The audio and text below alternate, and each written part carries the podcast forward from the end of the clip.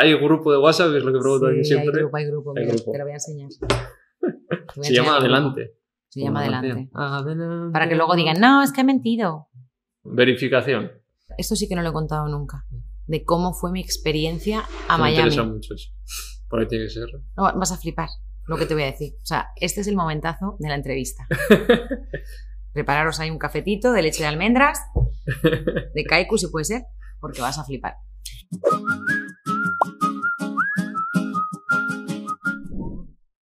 Nuevo episodio de Animales Humanos. Es un placer tener. Mira que decía, voy a descansar un poquito de Operación Triunfo, pero la oportunidad lo merece, aunque han pasado muchos años.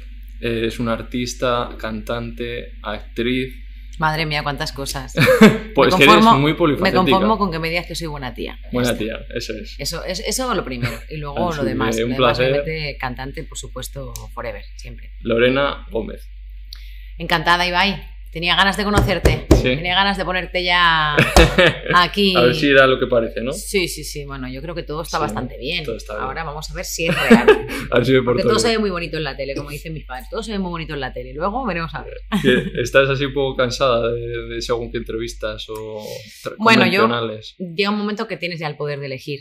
Eh, no es que llegue mi el momento ahora, pero puedo, tengo el poder de elegir. Y, y en todos los sentidos, además, porque además hemos dado un cambio radical a todo el tema de mi carrera, de sello, de todo.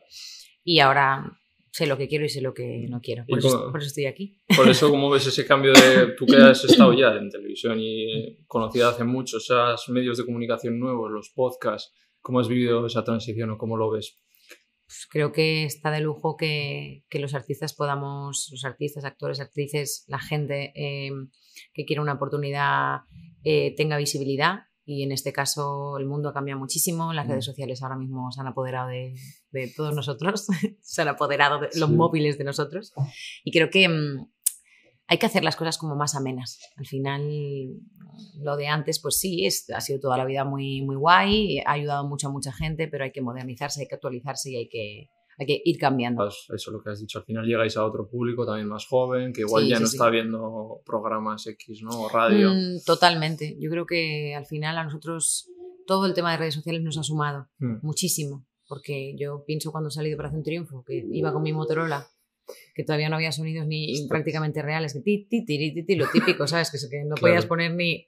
No, creo que había los Ya Voy, aquellos de, de, de Movistar, que, que te- cuando te llamaban sonaba el tono, ¿sabes? Sí. Pero, pero no había, o sea, era muy fuerte, los mensajes multimedia daban vueltas. Claro, la dimensión que tenías no Me eras... siento mayor, pero no lo soy tanto. Lo que pasa es que hace 15 años no teníamos Claro. estas facilidades. Claro, ahora ya salen y ya saben el número de seguidores que tienen, ya saben cuánta Todo, gente todo. les sigue. Antes tú te podías guiar por la calle, ¿no? Por saber. igual- Totalmente. Es increíble lo que Ostras. avanza, lo que ha avanzado todo el tema tecnológico y todo el tema de internet. O sea, yo me Sí. acuerdo que me conectaba con la torre del ordenador, con el modem que hacía que se- Mm. empezaba a hacer ruidos. ¿Se acuerdan de Sí. ese momento? Pues es que no hace tanto. hace 15 años. No, que no eres tan mayor si tienes. que no. Bueno, no, no se dice la edad. Bueno, un poquito nada. Yo tengo 28, o sea que pensaba que. Pues yo tengo como 5 más. O sea Claro, que sí, sí. estamos bien. Gente que haga cuentas no es tan difícil. ¿Y cómo llevas tú las redes sociales? ¿Cómo las gestionas?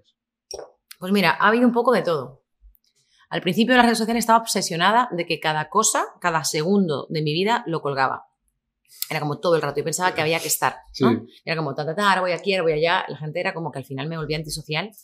O sea, no antisocial. Iba a los sitios, pero estaba yo y mi móvil, ¿sabes? Y era, os lo digo en serio, o sea, era un poco enfermizo. Que hasta mis amigos, eh, mi pareja tal me decían en plan, de aquel entonces, no, no ahora. Te estoy hablando de cuando comenzó todo. Cuando me abrí Instagram. Mm. Y es que yo a veces, claro, haces una limpieza de Instagram en un momento y ves fotos que no tienen sentido. Porque de repente, de un tomate, Ya. aquí una foto Ya, de un llevaba- palillo, ¿sabes? Era como, ¿y por qué? Y vas no, actualizando, sí. claro, todo es la novedad al principio y cosas que, que, que- que no hubiera colgado en la vida y, y lo había hecho. Entonces hice, tenía como 4.000 fotos, publicaciones en el momento que decidí borrar todo Vale. y me quedé con 50. Ostras. O sea una que- limpieza. buena limpia, ¿eh?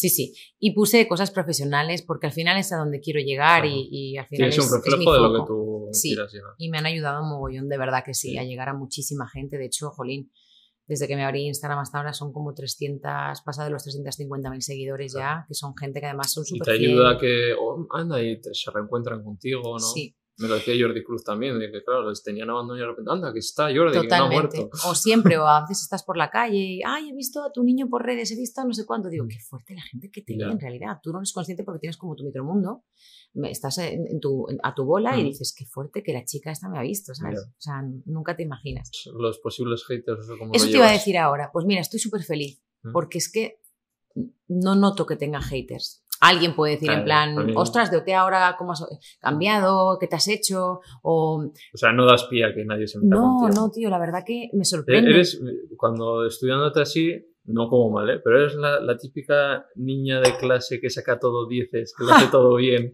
Pues hijo mío. Porque en tu cara me suena, yo te vi, me acuerdo, y digo, joder, es que lo hace bien todo. Es que Mira, te no voy a decir una cosa, ser. Ibai.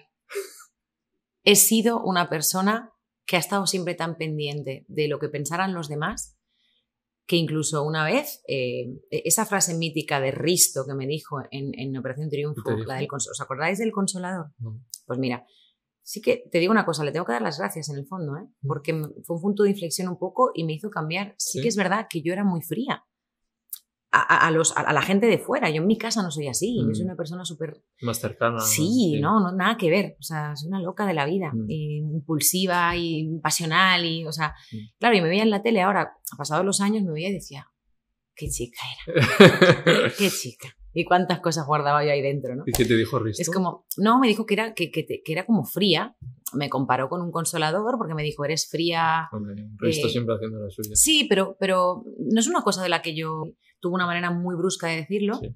pero tenía toda la razón del mundo. Yo no estaba disfrutando del programa, no estaba tal. Vengo a tu pregunta que me dices, em, lo que me decías, ¿no? De- de- del tema de los seguidores. O sea, yo considero que en Operación Triunfo podía haber disfrutado muchísimo más y podía haber, eh, me podía haber soltado mucho más si no me importara tanto en aquel entonces lo que decía la gente. Pero fíjate, ganaste aún así. O sea, Sí. si lo hubieras hecho diferente. Sí, sí, sí. De hecho, mucha gente, siempre que me para, jo, qué, qué cercana eres, qué simpática, qué guay. Y es como, es que soy así, ¿sabes? Ya. Nunca ha sido de otra manera. Pero, pues no sé, di, di, di al principio como esa imagen, un poco de... de- ¿Cuántos sí, años tenías entonces? 19, Claro, es que no. Claro. Baby. Es, son inseguridades, son Sí. miedos, al final eres muy niña, quieres hacerlo todo bien, quieres caerle a todo el mundo bien, Claro. quieres... Y llega un punto que cumples una edad y dices, es que me da igual Eh, lo que pienses, ¿sabes? Me da igual, ¿Y es tú feliz. cambiarías algo de tu paso por OT? Eso, Eso. eso, cambiaría el, Soltarte. el, el- sí, el disfrutar, sin pensar en nada ni nadie, si hago esto, hago esto, y si hago lo otro, o sea, da O igual. sea, tú pensabas también en quiero ganar, eh, voy a hacerlo todo súper bien. Hombre, claro, Sí. claro, claro, el objetivo de todos lo que estábamos a ir a ganar y aunque... Claro, hay gente que dice, no, yo paso, aunque yo no me lo creo. Ah, aunque fuéramos de colegas, todos Claro, en el fondo era porque como, es que "Y luego a ver si meto un gallo. Les No, digo cuando mentira. pasan por aquí de, joder, me hace gracia cuando lloráis cuando veía la última pasarela de, y digo, pero si en sí queréis que se vaya para ganar vosotros. O sea, Sí, sí que es verdad. ser un, esto, un sentimiento encontrado, ¿no? De- Sí, va, y sí que es verdad que yo ahí te soy sincera. Yo, para mí, eh, creamos una familia, unos con unos más que otros, obviamente, Mm. Siempre. porque siempre hay mucho mejor rollo con unos que otros. Pero a mí todas las despedidas se me notaban en la cara, porque otra cosa no, pero transparente soy. Entonces, hubo una despedida en concreto que fue de mi amigo José Antonio, que yo sollozaba. sí. Era como, Claro, no es te- que o sea, no, no había nadie más en el mundo en ese momento. Claro, estábamos Ellos. encerrados en una casa, Claro. o sea, las ventanas con candados, era, era, era muy heavy, o sea, no podíamos, no teníamos contacto con el exterior, no teníamos teléfono, no teníamos, no sabíamos nada del mundo, entonces eh, nuestra gente ahí dentro era nuestra vida. Entonces cada persona que se iba era ca- para cada persona lo que significaba esa, es- esa persona que se iba era, era un drama, pero un drama muy heavy, como si no lo hubiéramos a ver en la vida. O sea, que yo veo los vídeos de, además con la canción de Adelante por los Claro. sueños, estoy llorando Claro. ahí, Dios mío, pero En la vuestra era adelante la, la sí. canción. adelante, adelante. Ostras, la tengo aquí, ¿eh? ¿Te acuerdas, eh? Uf, se te metía ahí. Sí, sí. Si tú eres muy joven, tú que tendrías Pero 10 es que años. Yo es que he sido. Tengo imágenes de. Me grababa mi madre viendo ya la televisión con tres años. O sea, Imagínate. siempre me han contado el rollo audiovisual. No, yo no, soy no. abogado de profesión. Y ¿En lo, serio? Y lo dejé hace un año por esto. Qué maravilla. Pues te aplaudo, Ibai, porque uno tiene que hacer lo que, Sí, lo no que era sienta. feliz haciendo eso. Exacto. Era. Toda esa gente que estáis en casa en este momento escuchándonos, hacer lo que os salga de la pepitilla. Es complicado porque hay que renunciar a cositas y es difícil al principio, pero mira, ya va dando sus frutos. Sí, yo creo que al final tienes que, que seguir hacia adelante con lo que tu corazón. Sí, es muy difícil vivir haciendo algo que no te gusta. Hombre, Ostras. claro. Imagínate abogado. O sea, Sí. son años de carrera, de formación, Sí. de, de- de esfuerzo y para que veas que al final Claro. estás aquí tomando un café con una loca y hablando de la vida. y Pero te hace estoy feliz. hiper feliz, o sea, mejor Qué momento. guay. Y además que tienes un exitazo Sí, increíble. está yendo muy- muy si no, bien, no, no hubiera venido. ¿eh? ¿Y tú, tú estudiaste? ¿Estudiaste algo? Yo terminé, eh, terminé eh, los estudios básicos. Me llamaron para irme a Barcelona para cantar en un grupo de gospel. Claro, yo con 16 años me fui de mi casa, o sea, con mi madre en este caso, porque siempre tenía que ir con un tutor, o sea, con, Sí, con alguien. Me acompañaban en lo que podían. En Barcelona tuve como la directora de la academia, la academia de donde estuve, que fue como mi mami también un poco. Mm. Fui, me fui muy joven de casa a, a- a dedicarme a la música por una parte yo me senté con mis padres y les dije, mira, no quiero seguir estudiando esto, o sea, no quiero seguir estudiando algo claro que no me haga querías- feliz, quería ser cantante. O sea, ya empecé en orquestas, en, en Sí, todo he lo que tienes una desde los, a los nueve años y estabas en... No, no, no, de menudas estrellas. Eso es, muchos programas, ¿no? Sí, pero no era por el tema, es que yo estaba buscando toda mi puñetera vida una, una oportunidad. ¿Sabes? Al final es como buscas la oportunidad como sea. Si tengo que ir a cantar eh, en la calle, Sí. mm, lo, lo voy a hacer, ¿sabes? Era como, era mi pasión. Claro. O sea, para toda la gente que está escuchándome en este momento que es su pasión, es como, me da igual lo que haya que, que sufrir, Claro. lo que haya que pasar, orquestas, eh, bodas, comuniones, bautizos, cumpleaños, todo. O sea, Sí. era cantar, quería cantar, lo tenía clarísimo. Y estuve en un grupo de gospel con 16 añitos que lo pasé también un poquito mal porque, claro, me separé un poco de mi entorno. Y estuve dos años en Barcelona, terminé, eh, comencé a estudiar música, eh, era, era como un tipo de máster de, que se llamaba artesanía vocal continué formándome, no he dejado nunca de formarme a nivel musical y eh, con 18 años me presenté a Operación Triunfo, que no me cogieron el primer año, Sí. después de hacer toda la noche cola Ya le a Jordi. Noemí, porque no estabas tú. Ya, exacto, que fue Noemí. Sí. Y el 10 y- con 19 años eh, ya me seleccionaron y ahí fue el cambio total de mi En la vida. época Telecinco esta era, ¿no? Sí. Sí, fue el segundo de Telecinco. Mm. Fue el debut de Risto. El Ajá. primer programa de Risto Ostras, fue nuestro... Sí. Sí, Risto no estuvo en la primera edición de Telecinco, Ah. estuvo en la segunda. Y luego Pablo López que vino después, entonces. El- la siguiente mía. La siguiente tuya. Ahí ya Risto ya estaba calientito, ¿no? Claro. Sí, ostras, claro. Claro, claro. Yo fue. fui a hacerles una visita, de hecho, y estaban todos con una cara de en plan. Sí. Claro, no, no, ¿Quién es estaban ese todos como señor? amargados. No, no, que no el señor, sino porque los Ah. veía en la academia, los pobres estaban como serios, Sí. como, como desmotivados, porque claro, les estaban dando mucha caña. Yo me acuerdo esa edición que la viví Ostras. en casa, porque yo soy seguidora del programa Sí. de toda la vida, desde Bisbal. Sí, Era, Yo también soy muy fan. Por, Por eso, ya eso. os veía desde chico. Qué guay. Pues sí, sí, entonces yo veía. Pero bueno, al final Sí. es como decimos siempre. Siempre tiene que haber uno malo, Claro. uno bueno y uno regular. Luego te preguntaré por él. Que Vale. siempre digo tres nombres y igual está ahí. Vale. Eh, no te importa, ¿no? Sobre esto. Para No, nada, no me importa hablar sobre nada. Aquí estamos, como dicen en Andalucía, canzón quitado. No pasa nada. Vale, antes de nada, vamos con las promociones. Vamos primero con la mía, Venga, que ya te has tomado el café, muy bien. que seguimos de estreno con Kaiku Vegetal, Qué nuevo rica está, ¿eh? ¿Te gustó? Me ha encantado. Vale. Yo, yo ya conocía la marca, Sí. yo la había probado, está muy buena. Tiene además yogures, tiramisú vegano, Sí, sí, todo, todo, que los iremos probando por aquí poco a poco. Qué maravilla. Así que nada, chin chin. Yo ya me lo he tomado, ¿eh? No te he hecho ni caso, ¿eh? Vale. Está tan rico. Bueno, es una marca de mi tierra, del País Vasco. Eh, Me parece perfecto. Sostenible, no envase sostenible es este. Y nada, que vamos con tu, con tu promoción. Tienes muchas cosas. Como has dicho, desde hace cuatro años sacaste y ahora has vuelto. Tienes Sí, single, ahora vuelve la locura un poco todo. Tienes un talent show, si no me equivoco, ¿no? Estoy eh, de jurado en un programa y luego estoy en un musical. Fíjate. Las tres cositas a la vez. ¿Y cómo soy mami, y soy mm, tengo marido, y tengo amigos, y tengo vida. Tienes vida aparte. Pero todo se puede. Se puede, Ibai, ¿no? cuando se quiere, se puede. Total, yo siempre digo. La gente que se organiza, que dice, ¿cómo le da la mía? El, el, el que lleva este restaurante, Ujú. eh, Angelo, además de estar aquí y gestionarlo, estu- estudia medicina. Eh, a las noches se va a correr. No, y yo decía, ¿cómo te da? Y yo digo, no, es que la gente que es disciplinada y sabe, en cambio, el que es un desastre o, o pasa, Pues no le da para nada. Tengo que decirte, Ibai, que aun siendo un desastre se puede porque lo soy. Sí. Soy un desastre, soy un desastre. O sea, de dejarme el teléfono en una nevera, dentro, por ejemplo, ese Sí, rollo. las- Y los artistas suelen ser así, ¿eh? soy muy desastre. Yo, Claro. yo te lo juro que mi, mi psicóloga, que llevo ya cuatro años con ella, eh, la pobre, digo, ¿hay algo para, para, No, para tratar eso? O sea, en serio, son me dice, apúntate las cosas. Ya, Digo, sí, ya, sí, pero sí. es que no- tampoco me las apunto. O sea, no sé qué. Eso es, es, un- es mi peor defecto, de verdad. Soy un Pero poco bueno, desastre. tenéis, claro, lo bueno de ser artista es todo el resto que tenéis. Entonces, No, algo claro. malo tenéis que tener. Que Yo si no tuviera a mi, a mi mano derecha, a Mónica, yo creo que Sí. mm, no hubiera sido artista. o sea, hubiera sido, no sé, ¿Desde cuándo llevas con Mónica? Pues pues este proyecto que, que hemos empezado es, es, eh, hace nada. sí, vale. Acabamos de, de comenzar prácticamente. Un saludito, Mónica. ¿Estás con Sony? No, Universal? yo me independicé de las discográficas. Es que pues eso no está actualizado porque yo todo veo Sony. Sí, claro, yo terminé con Universal.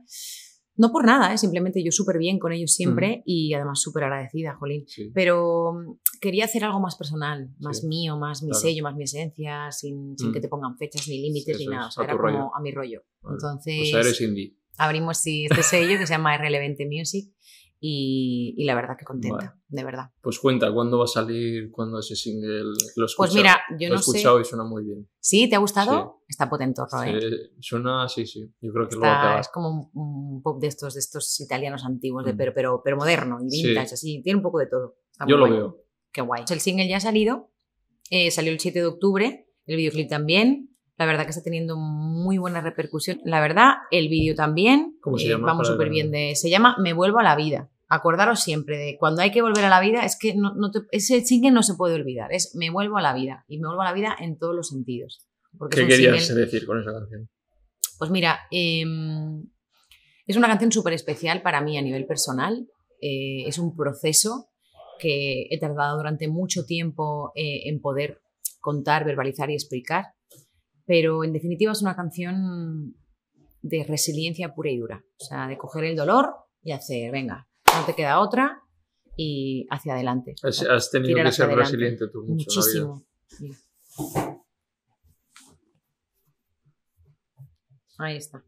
Me gusta también mucho la palabra. Ahí está. Me encanta. O sea, Mm. de, de hecho, si no hubiera más discos que se llamaran así, porque hay muchos, lo hubiera llamado así, mi disco. Y siempre se habla mucho del éxito y aquí siempre la gente que, es- que tiene mucho éxito le pregunta al revés por el fracaso porque creo que es de ahí donde se aprende muchísimo. Exacto. Y el éxito, bueno, es algo puntual, pero el que llega ahí es porque ha sido muy resiliente.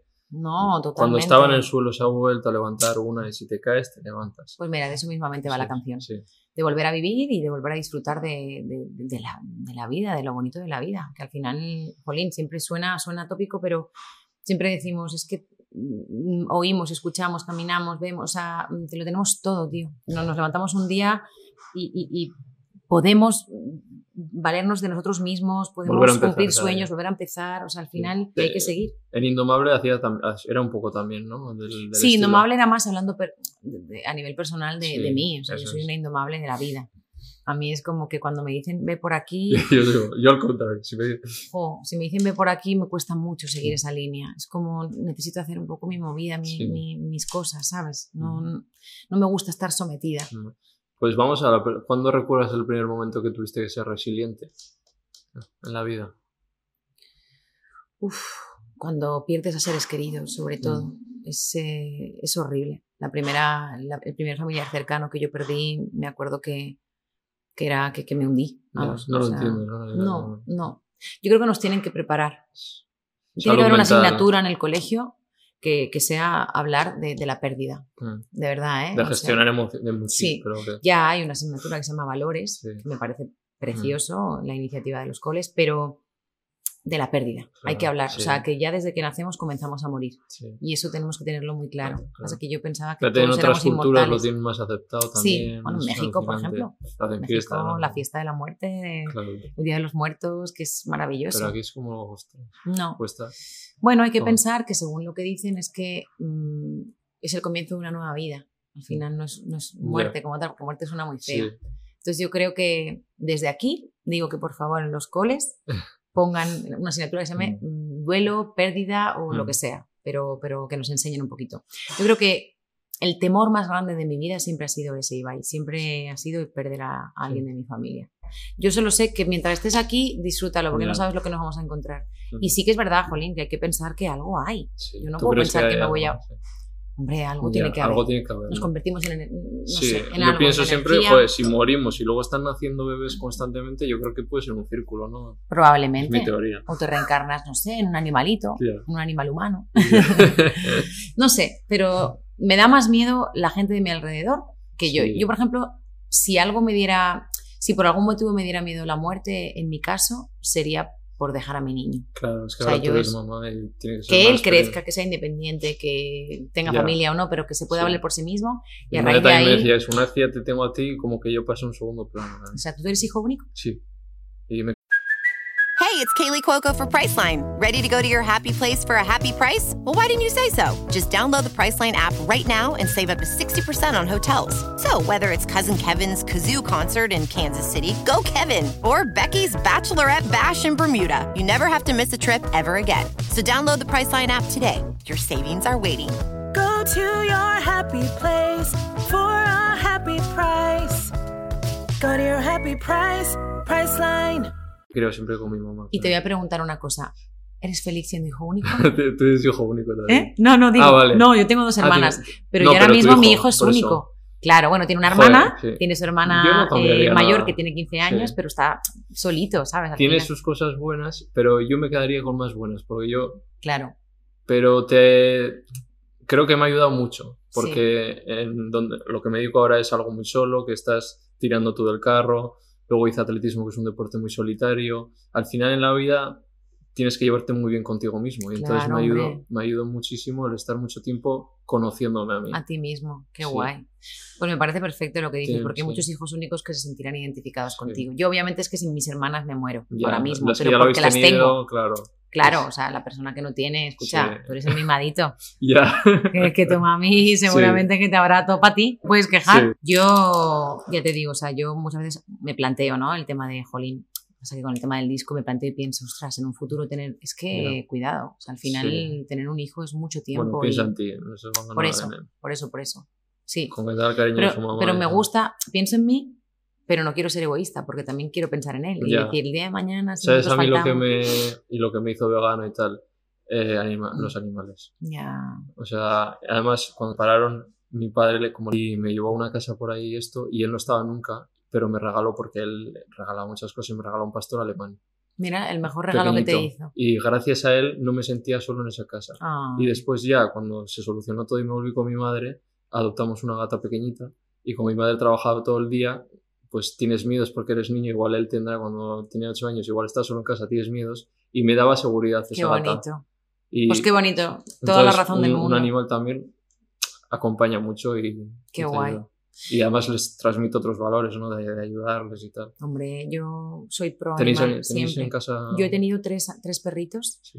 eh, que me quedé traumatizada en las tres muertes. Bueno, Obvio. yo estoy mal. O sea, yo es Sí. que a los gatos no puedo tenerlos porque tengo muchísima alergia. Ah, vale. Entonces, de Mm. alergia de, Sí, de sí, chunga, ¿eh? de irme al hospital y que me, me entuben porque me entra alergia asmática. Entonces, eh, me entra como una bronquiolitis. Bueno, en fin, son animales Sí. y, y son como tú quieres que sean. es. Y porque te dan todo el amor incondicional. Claro. Uno era un chihuahua Mm. eh, chiquitito que, que tenía pues eso, que tenía una enfermedad ya que no se podía hacer nada y tenía, no era tan mayor, tenía Ya. nueve añitos, ¿sabes? Y otro, otro era un, un animal que cogimos en la Mm. perrera, Laika, la Sí. primera que tuve, y otra una bichón maltés que tenía 17 años, Ostras. Que ya estaba cieguita Ya, ya tal, y la bueno. tuvimos que, que sacrificar también. O sea que ya no quieres animales de momento, ¿no? me encanta, te lo juro, Ibai, Sí. que me encantaría. Ya, igual cuando tu niño sea más mayor, igual Sí. quiere adoptamos. El tema es que ahora mismo, eh, si yo, yo, yo tengo un animal es para darle el cariño que, Claro. que se merece y estar con él. Exacto, ahora mismo nosotros estamos mucho fuera de casa, mi chico también viaja muchísimo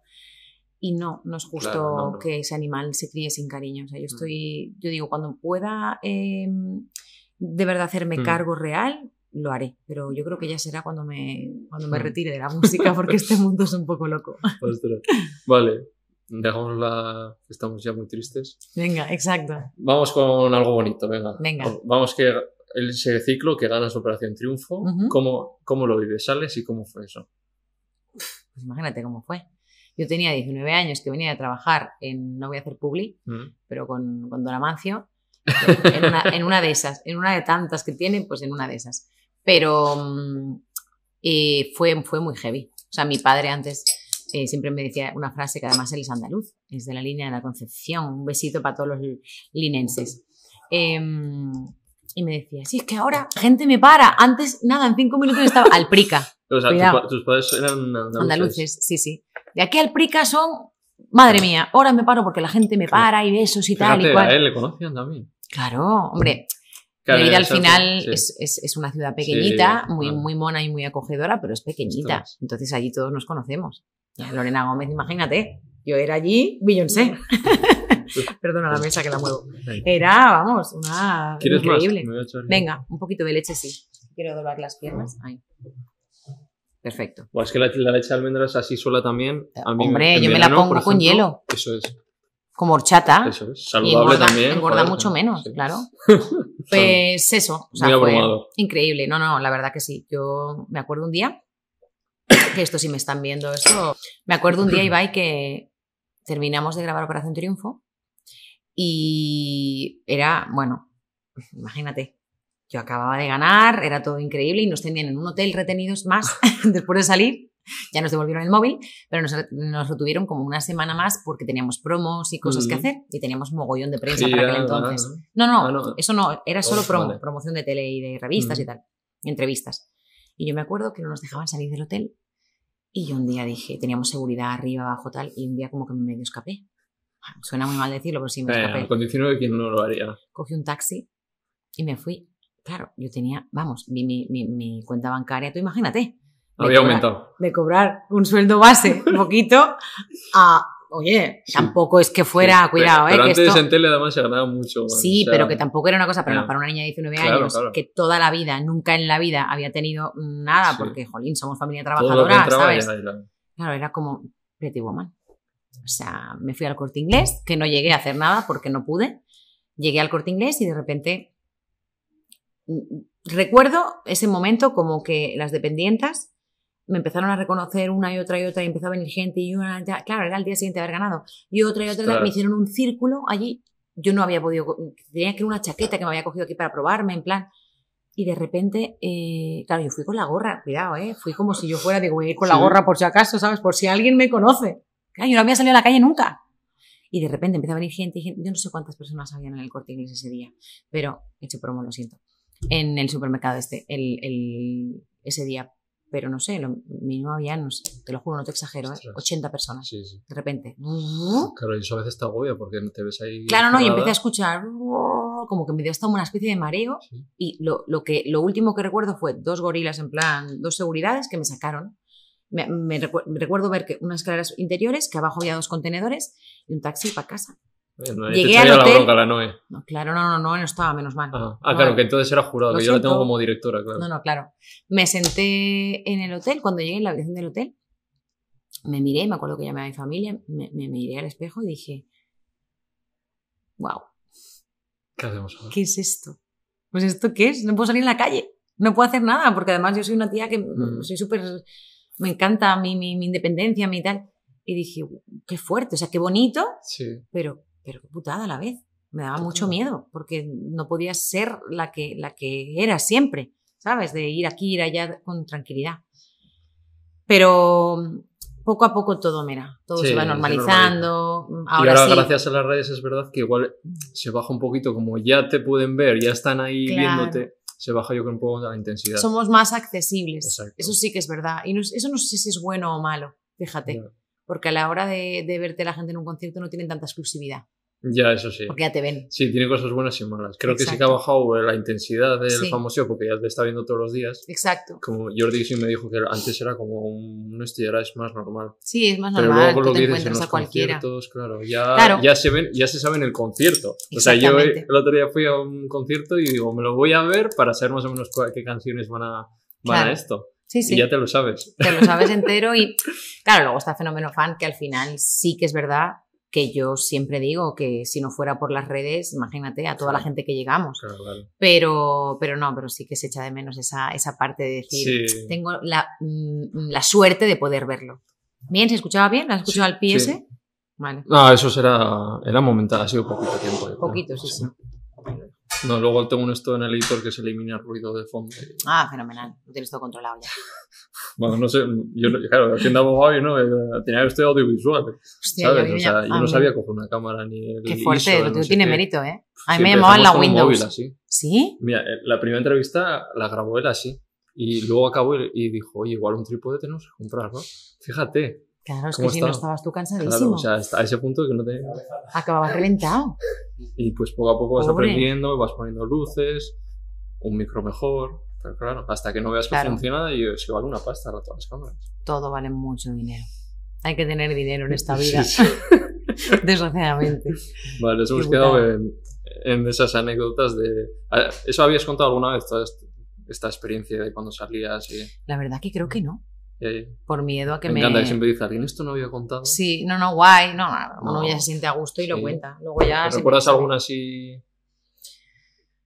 Recuerdo una vez, que esto sí lo he contado, recuerdo una vez que eh, fui a, a una tienda de, de deporte que me quería comprar unas zapatillas y yo iba con mis Converse, que además eran unas Converse monísimas, eran con lunares, eran Sí, para ir a la feria de abril, vamos, eran preciosas. Todas con lunares y tal, muy originales. Y me estoy probando, me voy a un espejo que, que iba para allá y veo a una chica corriendo en plan por la tienda tal y se había llevado mi Converse, una. ¡Ah, la de Lorena! Exacto, es que no la volví a ver y se la llevó. Y dije, ahora estará en Wallapop. claro, esta- exacto, eso una. Luego, otro día fui a una pelu, a una peluquería, y vino una chica y preguntó si las puntas que me habían cortado se las podía llevar en una bolsa. O sea, cosas así Sí, que de verdad que dices, por eso estas cosas ahora no pasan. claro, Pero en aquel momento, escucha, mm, te tiraba, fan, te tiraba, yo qué sé, mm, una baqueta, un batería y en un de esto era como, ah, la baqueta del, del músico de David Bisbal, ¿sabes? Sí. Ahora ya es distinto. Claro. Ahora ya tú lo ves Le Es sigues, igual le mandas hasta un mensaje, ¿qué tal estás? Me encanta lo que y te haces. contesta. Qué Exacto. guay, guapa, muy bien, Ya, ¿sabes? entonces, eso, vale. claro, eso como que te ya le baja. tengo cerquita. Exacto, te ya baja como mío. al suelo. Exactamente. No, pero me han pasado, sí, muchas Ostras, cosas, sí. de caerme en directo, de Ostras, mil, mil historias, mil historias. Y entonces, eh, ¿cómo es ese primer disco? Mm. Porque sales y ya cuando ganas te, te- te gestionan un disco, ¿no? Por así decirlo, al principio. Sí, a ver, es que eso fue un poco caótico. Mm, De todo se aprende al final Mm. y, y yo soy una persona que, que de verdad... dicho, de los fallos se aprende. y- Sí, que de verdad mm, siempre ha sido como muy, venga, pues esto es lo que toca, de guiarme y dejarme guiar. Pero si volviera atrás, Ibai probablemente no hubiera hecho el disco que, que me Ya, mandaron a que te hacer. estuve viendo ya te iba a preguntar directamente que ese disco no lo habrías hecho. Sí. Tenía 19 años. La única canción que hubiera dejado ahí es la de Sin Medida, que era la única inédita, Mm. porque las demás eran versiones. Bueno, había otra Sí. que se llamaba Música, que también. Y la verdad que los seguidores de las que se acuerdan son de esas dos, porque al final Sí. es que las versiones, ¿para qué? Ya, es que no Claro, sales, claro, sales de, una, de, de un reality. Cuidado, ¿eh? No digo que los discos de covers no molen y no Sí, estén guay. Pero sales de un, de un reality donde lo que quieres es encontrar tu estilo, buscar tu esencia, que la gente se acuerde y te recuerde por tal, y de repente no, vas a hacer un disco entero eso de es versiones. que están- por aquí han pasado muchos. por- si lo vemos nosotros, ¿por qué no lo ven ellos? ¿O no lo quieren ver? Es o- que es lo más rápido. Sí, al por- final, Igual es se ahorran fácil. dinero también. entonces- Piensa que al final todo el tema que de. es una de- empresa, al final, Claro, es el que- tema de reality y de Sony. Sony tiene muchos artistas, Universal tiene muchos artistas, Warner muchísimos Claro. artistas. Y al final, jolín, son, son proyectos que les han impuesto. Ya, claro. ¿No?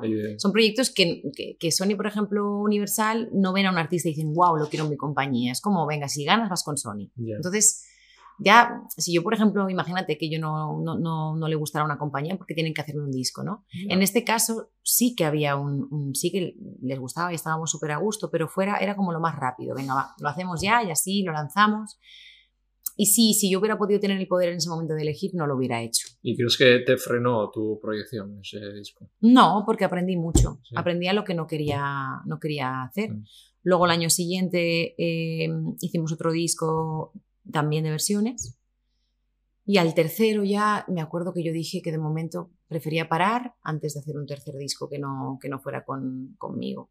Y por eso he tardado 15 años en sacar lo que va a ser mi disco de verdad. Ostras, te llegó el momento perfecto. Ahora es que es el momento, de verdad, ¿eh? Después de esa catarsis, es el momento ideal para sacar el, el proyecto adelante. O sea, yo creo que toda la formación, todas las experiencias de la vida, todo, Claro. todo, todo. En ese disco se habla, imagínate, Claro, de todo. O sea, tengo 11 canciones que ¿Vas a hablan de sacar todo. como antes o vas a ir sacando singles como se hace ahora? No, voy a estar single por single Vale. y creo que mm, entre mayo y abril tenemos que buscar fecha. Vale. Me encantaría que fuera para mi cumpleaños, que es el 12, Ujú. eh, sacar el disco. Vale. Me encantaría. Y la verdad que tengo muchísimas ganas porque tú no sabes el esfuerzo que hay detrás de todo esto. Y, Y las además ganas. ganas. de mucho lo que dices, 15 años queriendo hacer algo tuyo. Sí, sí, sí, totalmente. O sea, lo, lo deseo a muerte. Y, ¿y por qué te ha costado tanto? ¿Qué, qué ha pasado ahí? No, no hay ningún motivo en especial. Yo creo que al final se, se busca el momento y, y me he reunido con mucha gente, con muchos productores. Me he ido a Miami unos años. He buscado, en todo momento he intentado buscar mi esencia y mi sello. Porque yo estaba un poco perdida. Salí de OT y de repente como cantaba copla y luego cantaba rock y luego cantaba pop, era como, ¿quién soy? Pierdes un poco tu, Claro. la identidad. Es como, ¿quién, ¿quién soy? ¿Qué es lo que me mueve y lo que me gusta? Pues bueno, mezclé todo un poquito Sí. de lo que aprendí de la copla, mm, por un lado, lo que aprendí del rock, por otro, lo que aprendí de lo melódico, tal. Entonces, todo eso se unificado en un disco. Imagínate, o sea, de repente mm, esta canción de Me vuelvo a la vida, por ejemplo, Mm. es como rock, pero también tiene rollos Sí. pop y también tiene como el sello ese del sur, ¿no? Que al final de, tuya. vengo de ahí, claro. La identificas con Lorena. Totalmente. Me vuelvo a la vida es Lorena. Y Mm. las demás canciones después que tenemos pensadas de sencillo es más Lorena todavía. Y entonces vamos a ese viaje a Estados Unidos. Yo no sabía que habías estado en, Estados mía. Unidos. No, ¿Cuánto además, tiempo? eso- eso veo en algunos sitios tres años. Yo es que nunca, esto sí que no lo he contado nunca, de cómo fue mi experiencia a Me Miami. interesa mucho eso. Por ahí tiene que ser. No, vas a flipar lo que te voy a decir. O sea, este es el momentazo de la entrevista. Prepararos ahí un cafetito de leche de almendras, de kaiku si puede ser, porque vas a flipar. Me llaman de una discográfica y me dicen, quieren a un artista para un musical que se va a hacer en Miami. Y dije, "Pff, vamos, aquí directores de musicales de aquí, todos puestos en marcha, esa gente se puso, eran, mm, no voy a decir de dónde, Mm. eran de allí, de Miami, pero eran latinos, entonces se pusieron en contacto con gente de aquí súper top, además, en plan gente de musicales, de directores, pianistas, arreglistas, todo el mundo, o sea, movilizaron a todo el mundo y buscaban la artista, buscaban a la protagonista, ya tenían al chico y buscaban a la protagonista. Y querían que fuera española porque querían que fuera un musical que hablara de España, tal, no sé qué. Yo dije, para adelante, o sea, yo voy a ir para adelante. Me pagaban los billetes, tal, todo era como muy lento, como mucha espera para que me enviaran los billetes, para tal, para cual, porque tenía que ir allí, hacer la prueba y si era seleccionada, en plan, tenían como, bueno, pues sí, me querían a mí, pero habían como tres o cuatro opciones más que también querían y era como, venga, ven, ven para aquí y lo probamos. Vale. Te voy a hacer el cuento un poco corto porque es larguísima la vale. historia, pero bueno, para no tenerte aquí mil horas y tener a la gente, yo creo que la gente quiere ya el final. Entonces, nada, eh, cojo un avión con prácticamente lo opuesto, me llevo una maleta con todo, llego a Miami, me recibe una de las productoras que a día de hoy fue mi salvación, que ya se llama Emi Toledo, cubana, un besito Emi, que te quiero un montón. Y mm, me recibió en el aeropuerto esta persona y uno de los encargados de promoción de- del musical. Llego allí y me dicen que, que no tengo hotel porque, porque están todos ocupados en Miami, digo. Menos mal que esta señora estaba ahí, estaba flipando, era como, ¿cómo? No, es que no hay hoteles. Digo, ¿cómo no va a haber un hotel en Miami? Es que está muy sobrepoblado y no sé cuántos. Con... Digo, vale. Me dice esta señora, no te preocupes. Claro, yo, yo no sabía dónde estaba yendo. Yo pensaba que todo era muy diferente. Llego allí, no te preocupes, que, que duermes en, en mi casa conmigo, tranquila. Digo, ya, pero tampoco te conozco, ¿sabes? O sea, digo, no, no, yo me pago un hotel, no pasa nada, no hay problema, ¿sabes? Yo sola, allí en Miami. Todo esto sin decírselo a mi familia porque digo, se van a pensar que me van a raptar o algo y que esto es algo Y raro. esto para gente es Wiki es postote después de. Sí, sí, claro, yo ya estaba como después, Lorena. Sí. Vale. El musical lo iban a llamar Lila el musical. Todo era, lo hicieron todo súper profesional a través de discográfica, o sea, todo Sí. súper bien. Yo, yo para mí tenía mis billetes en, en primera clase, todo, todo increíble. Bueno, queda igual la clase, pero digo, para que veáis que era algo en serio. Sí. Vale, pues nada, mm, vamos, llego y me llevan a un evento, que era como una, una fiesta que había allí, para conocer gente. Claro, porque yo me quedé así un poco cortada y me dijo esta, esta señora, y me dijo, pues vente, ¿qué tal? Conocí a gente maravillosa, cantando, bailando, tal, no sé qué. Bueno, pues nada, eh, duermo en un sitio que no tenía ni idea. Yo, yo, yo a todo esto acojonada, claro, porque digo, ¿y si esto es una trampa? Van pasando los días. No, los ensayos se van a retrasar un poquito, tal, porque estamos eh, cerrando libreto. Vale, yo le decía a Emily, digo, Emi, ella era la productora ejecutiva, que la habían nombrado a ella productora. Y ella, eh, Lore, no sé, esto es muy raro. Me están dando como muchas largas, tal. Digo, pero ya, pero yo estoy aquí, ¿sabes? Me estoy perdiendo cosas de hacer en España por estar aquí, probablemente. Y me voy a España. No, no, no te vayas, tranquila, espérate, vamos a darle un margen de una semana tal. Vale. Nos llaman, nos dan, la- bueno, íbamos a comer a los sitios y era como, de repente, mm, nadie, nadie decía de, de- de- de- que es lo de menos, eh, cuidado, que no, no, no es a nivel económico, pero estábamos ahí en plan, yo salía, se iba la gente y yo, pues nada, pues me tocaba pagar. O sea, los productos, o sea, era muy heavy. O sea, porque yo estaba ahí y decía, ¿esto qué es? O sea, me han contratado a mí para esto y yo tengo que pagar la comida de todos, ¿sabes? No, no, no, no, es que no te imaginas, Ibai. O sea, una detrás de otra. Es La única- que no lo quieres ver. ¿eh? No lo quiero ver. La única persona que me estaba apoyando en su momento era Emi, seguía siendo Emi, que era, íbamos mano a mano las dos, que fuimos las dos, al final entendimos que fuimos las dos engañadas. Sí. Hemos sido engañados. Total, que pasan los días, aquí viene la bomba. Aquí viene la bomba, señores. Eh, me llama Emi y me dice, Milore, porque me llamaba Milore, Milore, se acaba de morir, de morir el director del musical, la persona que va a poner el dinero, y me dice su pareja, que era eh, su pareja para aquel entonces, que hasta que no lo entierren y se solucione el tema, perdona que me ría de esto, no me No, puedo no, reír, no, pero es que es muy heavy, del tema del patrimonio, no se puede pagar el musical y, y no podemos hacer nada. Bueno, tú imagínate mi cara. Digo, "Pe- pero como patrimonio, digo, eso no tiene que estar solucionado ya, ¿sabes? Al final, bueno, una detrás de otra, Sí. así, tal cual, tal cual, ¿Cuánto tal cual. tiempo? ¿Un mes o así? Estuve como dos meses, más o menos, hasta que pasó todo eso. ¿Vale? Pues me dice eh, Emi, tienes dos opciones, mi niña.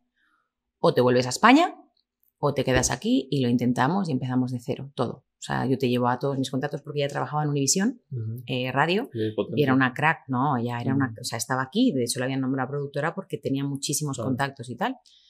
Pues mira, esa mujer me salvó la vida. Mm. O sea, esa mujer a día de hoy es mi salvadora. Y, sigues llevando y, ella. hombre, claro, Sí. todos los días hablamos Sí. y súper bien. De hecho, tiene pendiente un viajecito aquí que en pandemia no se podía. Y era, pues eso, me salvó la vida, me empezó a llevar a, a sitios a conocer a un montón de gente de la música, me llevó a casa de Emilio Estefan, yo de repente hablando con este señor, con Emilio Estefan, contándome su vida, o sea, fue todo muy guay. Y ya con el tiempo empecé, hice mi vida en Miami, o sea, estuve Sí. seis años. Vale, sí, fíjate. Claro, Wow. lo que e, era para dos meses que no saber qué hacer, porque ya empecé a trabajar en un grupo cantando. Sí, ¿eh?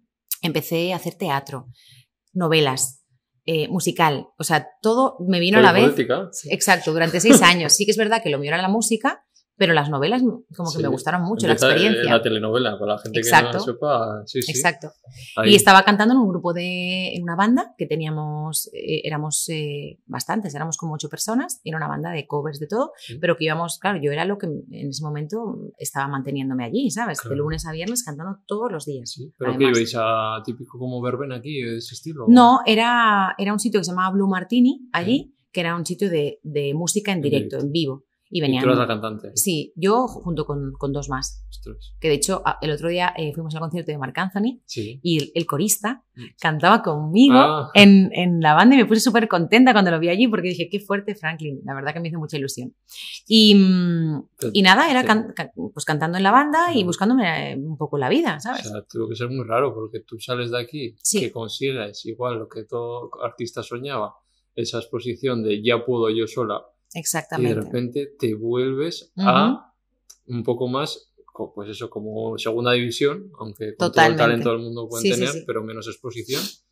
Y a- Me busqué, sin O duda, sea, como- fui emocionalmente tenía que ser rarísimo, como, hostia, yo ya he ganado ahí totalmente. y ahora aquí estoy currando. Pero por eso te digo que al final yo nunca he tenido. A mí no se me han caído, sí, a mí nunca se me han caído los anillos, Sí, sí. Ibai. Yo lo mío era cantar, lo tenía clarísimo y además era cantar. Lo mío siempre ha sido la música, lo he tenido clarísimo y me daba igual. Cantar para uno, para diez, para Sí, cinco, porque en una banda. de una familia humilde y eso se nota. Totalmente, Otra y en mi casa he diría, visto "No, eso". Yo no me subo. No, hombre, y además que es que era mi sustento. O sea, Claro, en ese sí. momento eran mis ahorros y mi Sí. sustento para estar allí. Y, y ya te digo, esta señora me dejó su casa. claro. o Pues sea, luego todo, ya todo. te, fui- te mudaste ahí alguna. Claro, claro, claro. ¿Y Luego me mudé. Miami me encantaría. ir. Mm, Luego Es- estuve en Brickell, que es la zona como un poco más ejecutiva y tal. Claro, pasé de, de ganar súper poquito en una banda a de repente en, en las novelas era Claro, como ahí se "Guau". ganará mucho dinero. Sí, y muy bien, o sea, súper Sí, bien, la sí. verdad. Em, Claro, y con te eso, imagínate, con eso yo ya podía vivir y, y podía estar eh, guay. Sí. O sea, ya, ya estaba como más asentada, por decirlo de alguna manera. Entonces fueron, de verdad, fue muy caótico el principio, Sí. pero como digo, resiliencia, mi palabra favorita. Que al final una cosa te lleva a la otra y, y, jolín, las personas guays Te buenas, muchísimo. claro. muchísimo, he aprendido muchísimo. Lo que menos aprendí fue inglés. Claro, ahí decirlo. justo. Me apunté a una academia y aprendí Sí. mucho menos. Pero fue una experiencia muy, muy guay. Muy triste también, ¿eh? Muy Claro, triste la porque han habido momentos también. muy, muy jodidos. Han Sí. habido momentos muy... Sí, estando Ya. sola allí sin mi familia. Mi familia era esta señora, Emi. Claro, Y Sí. todos los amigos que tenía alrededor. Hice muy buenas amigas. sí. un grupo de amigas maravillosas que estamos, mm, somos súper inseparables, que, que estamos ahí siempre. Son como mis hermanitas de allí. Claro, allí todo se magnifica. Tú piensas que yo estaba sola y era como Todo es un. todo es un mundo. Y nada, y terminé. eh, no terminé nada, porque yo estaba en Miami con proyección, o sea, con, con- con pensamientos de quedarme Sí. durante un tiempo. O sea, ¿cuántos años en telenovelas? ¿Cuánto tiempo estuviste? Cuatro años. Cuatro años. Sí, y compaginaba las telenovelas cuando, ponía, cuando podía con la banda. O sea, yo, yo lo que no quería era dejar de cantar Vale. al final. O sea, lo mío era. O sea, tu objetivo que era seguir trabajando Sí, tanto seguir currando. como. Sí, sí, total. Mi objetivo era mm, seguir cantando y seguir. A mí lo que me gustaba era el rock and roll. pero tú de actriz no habías, habías trabajado alguna vez antes. Mm, No me acuerdo si aquí hice yo algo. ah, lo típico, No, las obras de teatro sí, del cole. ¿sabes? No, Claro. no, Entonces, nada. ¿cómo fue la experiencia de meterte ahí? Pues, pues imagínate, yo, mira, ahí sí que te voy a explicar el casting que te vas a reír mucho. Ma- María Jesús, Julio José. Julio César. Eh, y luego te cuento mi vuelta a España, ¿vale? Vale. que vamos por orden. Yo estaba en microteatro, que además eh, lo el director era un español Mm. que ya está en el cielo. Mm. Besito a Jorge. Eh, y yo estaba con, con- Nos invitaron, en plan, porque toda la gente española ya hacía como piña. Estaba la gente, Mm. los españoles, ¿no? Sí. Que, que hacían su grupo. Y yo, pues, empecé, intenté, ¿sabes?, Eh, familiarizarme con todo y, y- y tener, pues, esa familia también española, Claro. ¿sabes?, para estar con ellos. Y había un sitio que se llamaba Microteatro, que lo hacían en Madrid, lo hacen en Madrid, también lo hacen en Barcelona. Y fui un día con, con mis amigas. Y uno de esos días, que iba muchísimo, había un director de Telemundo, de telenovelas. Y yo estaba en la, en la fila para entrar a la obra. Y me dijo, oye, tú eres actriz también, ¿no? Y yo, claro, digo, ¿qué le digo? Digo, bueno, sí, un poco de todo. digo, cantante, actriz, tal. Me dice, ah, sí, cantante también, ajá. Claro, yo pensando por dentro, digo, este es un tío que quiere ligar, ¿sabes? Este seguro, mi madre siempre me decía, no te fíes, cuidado allí, que hay mucho tal, mucho Sí. cual. Bueno, y le digo, sí, sí, soy, soy tal. Y me dice, no, es que soy director de, de fulanito tal, me dio la tarjeta de Telemundo. Y es que estamos buscando un, un personaje que tiene tus características, que es para una detective, tal, no sé qué, en una novela. Digo, ah, dale, me dice, ¿tú tienes acento neutro? Digo, sí, sí, sí. ¿Neutro a qué, qué- qué se refiere? Neutro no ten- yo no tenía ¿Pero qué acento es? neutro. O sea, ¿Qué pasó? El mexicano. Es más, Ah, no, no es mexicano, es acento neutro, o sea, que no tienes ningún acento. el, como- el nuestro, por ejemplo. Por ejemplo, Vale. sí, el, el más castellano, sí. Sí. Y yo le dije que sí. Que, que sí, que sí, que tenía acento neutro, que tal, que había participado, que todo. sí. ¿Y qué hice? Había Ana Silvetti, que es la hija de Bebo Silvetti, que estaba allí, que era, ella era una crack en telenovelas, que además catalana. La, me puse en contacto con ella sin conocerla y le dije, mira, me han llamado para un casting y quiero prepararme el acento neutro. Estuve tres días intensivos preparándome el acento neutro. Mi padre me dijo, cariño, tú di que sí. Y si no sabes, aprendes.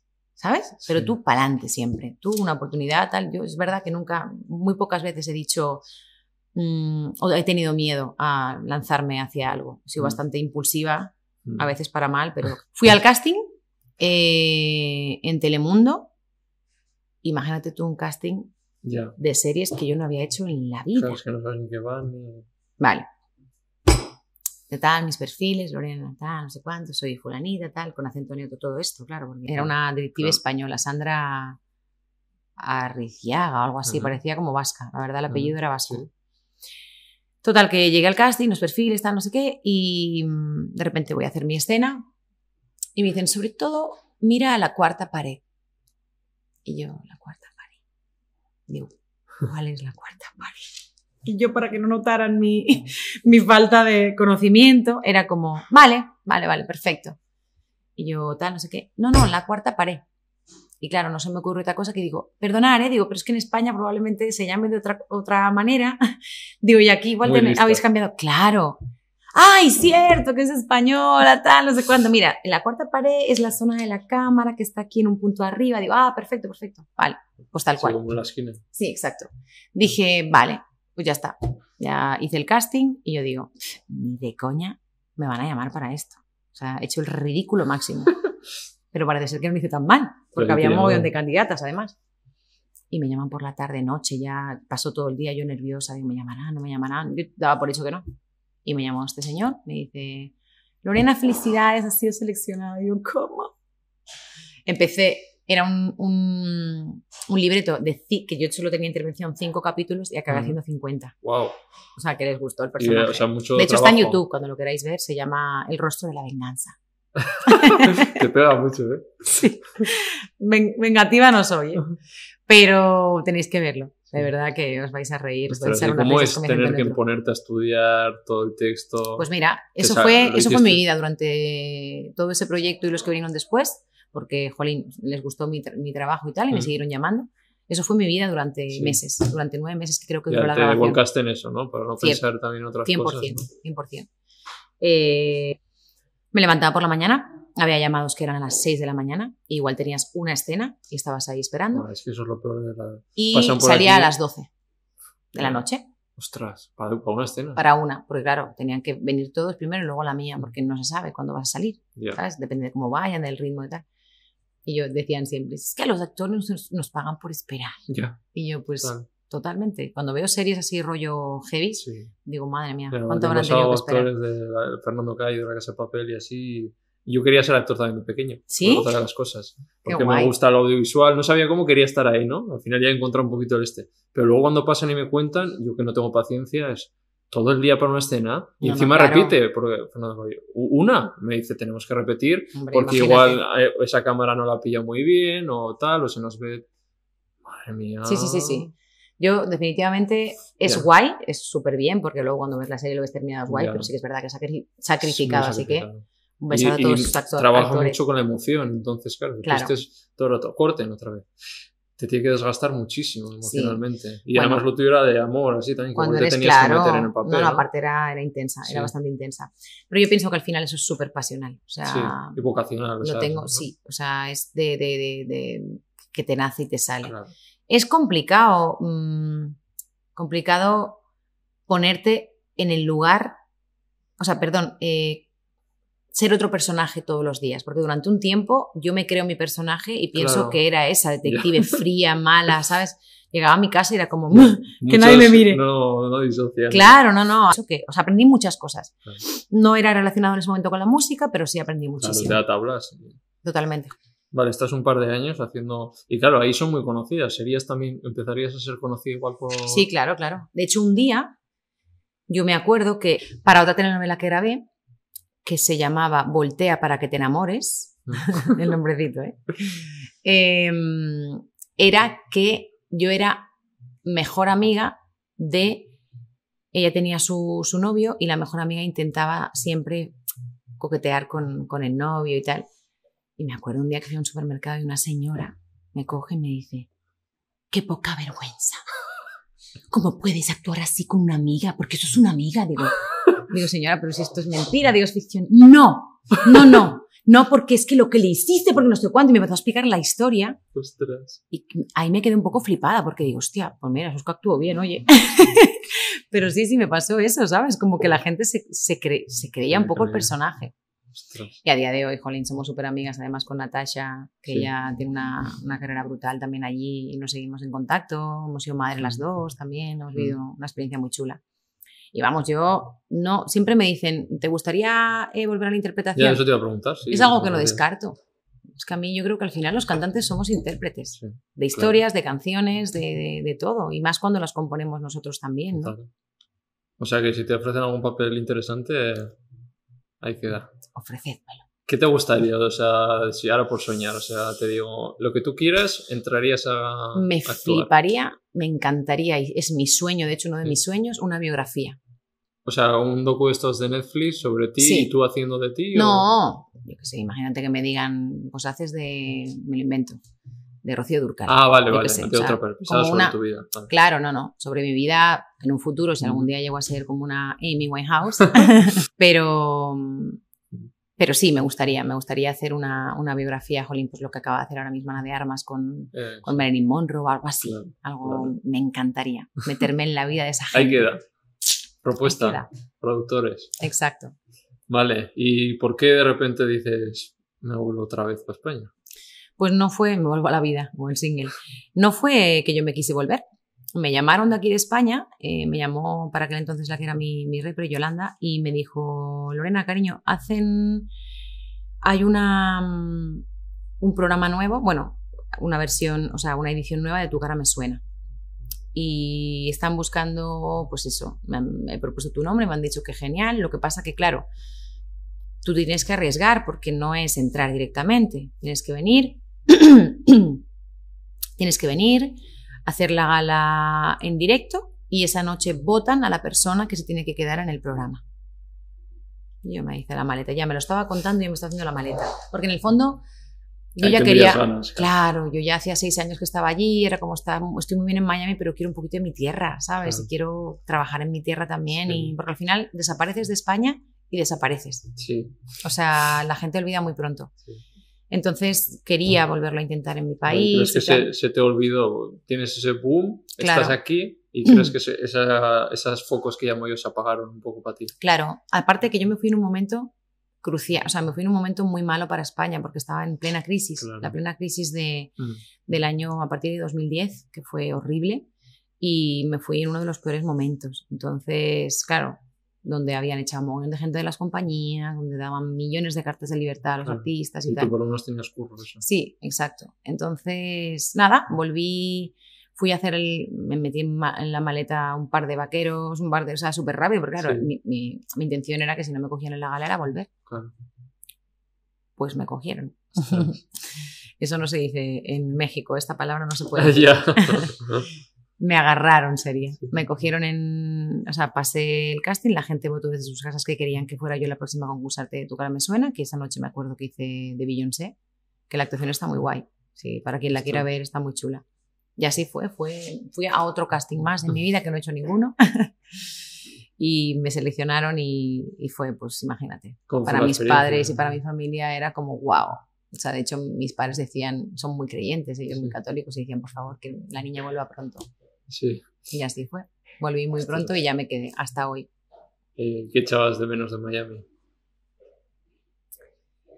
Te voy a ser sincera, Miami es una ciudad que de cara a la galería es súper bonita, pero luego es muy dura como Sí. ciudad, sí. No hay la calidez que tiene España, por ejemplo. Yo es que soy muy pro, o sea, soy Sí. muy, muy española. Entonces eh, me gusta el tardeo, las tapitas, la cervecita, eh, pasear por las calles de, de- de mi tierra, de Madrid, de, de- de todos los sitios eh, callejear. O sea, soy una, Mm. una chica que me soy una chica que me gusta bastante eh, vivir las ciudades. Y Miami era más ir a todos los sitios en coche, todo estaba muy lejos. eh, hay, hay mucha gente que me ayudó, pero para mi gusto yo creo que es una ciudad de sí, sí, ahorita, ahorita voy, ahorita te llamo, mañana quedamos tal, y eres- era como nunca pasaban las cosas. Ya. O sea, era como Ya. se comprometían a algo y, y no pasaba muy poca gente. Me llevo de Miami que haya sido legal y que haya dicho, oye, voy contigo a muerte y te apoyo y te tal. Muy poca gente, pero esa gente me la llevo para toda la vida. Vale. ¿Y cómo es? ¿Llegas a tu cara me suena? ¿Cómo lo vives? Llego, ¿Con quién lo vivo como... eh? Pues mira, esa noche estábamos eh, uno de los componentes de Martes y Trece, Lorena Castell. Eh, otro Hostia, chico que se llamaba Jadel. estaba en ese momento. ¿eh? Sí, sí, sí. O dos Lorenas Esto hace, entonces. sí, claro. En 2007, no fue hace tanto, ¿eh? 2017. Ay, ¿no? 2017, O- no ah, fue hace vale, tanto. Ah, vale. Eso Claro. es. Entonces fue... Y mm, estaba el jurado Ángel Yacer. claro, le- estaban todos. Pero tú ya le conocías de OT, estaba en OT en no ese estuvo en mi momento? OT, Vale, vale. él estuvo en, el- en otros, pero ese no. Pues imagínate. O sea, el momento que dicen Lorena es la ganadora de la gala, yo empecé a llorar con, la, con el drama, con mi intensidad. de, Claro, no me de- esperaba que estuviera aquí. Claro, yo estaba pensando, toda la ropa que me dejaba en Miami, ahora cómo lo voy a ver. Qué desastre. Pues la verdad que me puse, imagínate, allí, o sea, flipando de, wow, me ha votado mi gente, mi país me quiere, ostras. ¿sabes? Y ya fue solo. Ya, Ya. aquello fue. Ahí ya disfrutaste más, o sea, lo que hemos dicho antes de estar disfruté más suelta. muchísimo. De hecho, Emi, la chica que, la mujer que me ayudó en Miami, todavía tiene en su casa, pero claro, yo tuve que dejarlo todo allí. Sí, Tiene en su casa, ella se encargó de hacérmelo todo, Claro. tiene en su casa mi ropa, un montón de cosas que todavía Claro. yo no he vuelto a Miami. fíjate. O sea, y bueno, eso te dio much- la interpretación de entonces, fíjate, luego te serviría mucho en tu cara suena, porque tienes que interpretar, Total. meterte en diferentes papeles. Totalmente, me ayudó mucho y yo, yo digo que al final Todo pasa por te algo. va viniendo. Sí, yo sí que soy. Sí, sí, sí, soy. Fíjate lo de Jet que me has comentado, es que no puede ser. Que me haya mandado justo ahí y tú, sí he estado con ella. ¿Lo ahora. ves? Ahora mismo, sí. Y sois de dos mundos súper No diferentes. tiene nada que ver. Pues todo pasa por algo, todo tiene un sentido, luego lo acabas entendiendo durante el tiempo, porque a- además no es momentáneo, son Claro. cosas que te pasan y luego entiendes el porqué, ¿no? Y entiendo el porqué de muchas cosas, porque encima en aquel entonces yo iba a firmar con un proyecto para Nickelodeon, que era una serie nueva que iban a hacer allí. Y se retrasaba mucho todo el tema del contrato y tal, porque faltaba cerrar el elenco y como que sí, que no, que sí, que no. Y de repente me llaman de esto y es como, tienes que venir para España, ese es tu destino. Y mira, todo lo que llevo vivido en España durante estos Y- seis años, sí, sí, desde mejor, 2015, sí, Ah, vale. Y quedas tercera, ¿no? Si no me equivoco. tercera, Vale. ¿Quién ganó esa tercera, edición? tercera. Blas, Ah, Blas cantó. sí, sí, sí. Ganó luego Rosa y luego, Ah, estaba y Rosa. luego yo, sí. Y pues eso te cuento, Ibai. Así Vale. fue mi, mi reencuentro con España. Vaya, vaya jaleo. Has visto qué vida, ¿eh? Que parece Lorena lo ha tenido fácil. Nada de fácil, nada. Todo es, Es como que ganáis OT, ya está. Ya está No. la vida resuelta. Pues mira, ganándote puede ser eh, Además, muchas veces muy bueno para muchas es- cosas, pero muy malo para te otras. iba a decir la maldición del primero. Sí, cierto. Porque por aquí pasó Flavio II Sí, y que le dije, ¿cómo vivías eso? Y decía, bueno, en parte, como siempre el primero está un poco maldito porque siempre es como que el más conocido de las ediciones han sido los segundos, ¿no? totalmente. Bisbal, Pablo López, Es verdad, Aitana. cierto. Yo te voy a, voy a romper una lanza. O sea, al final, yo no me puedo quejar.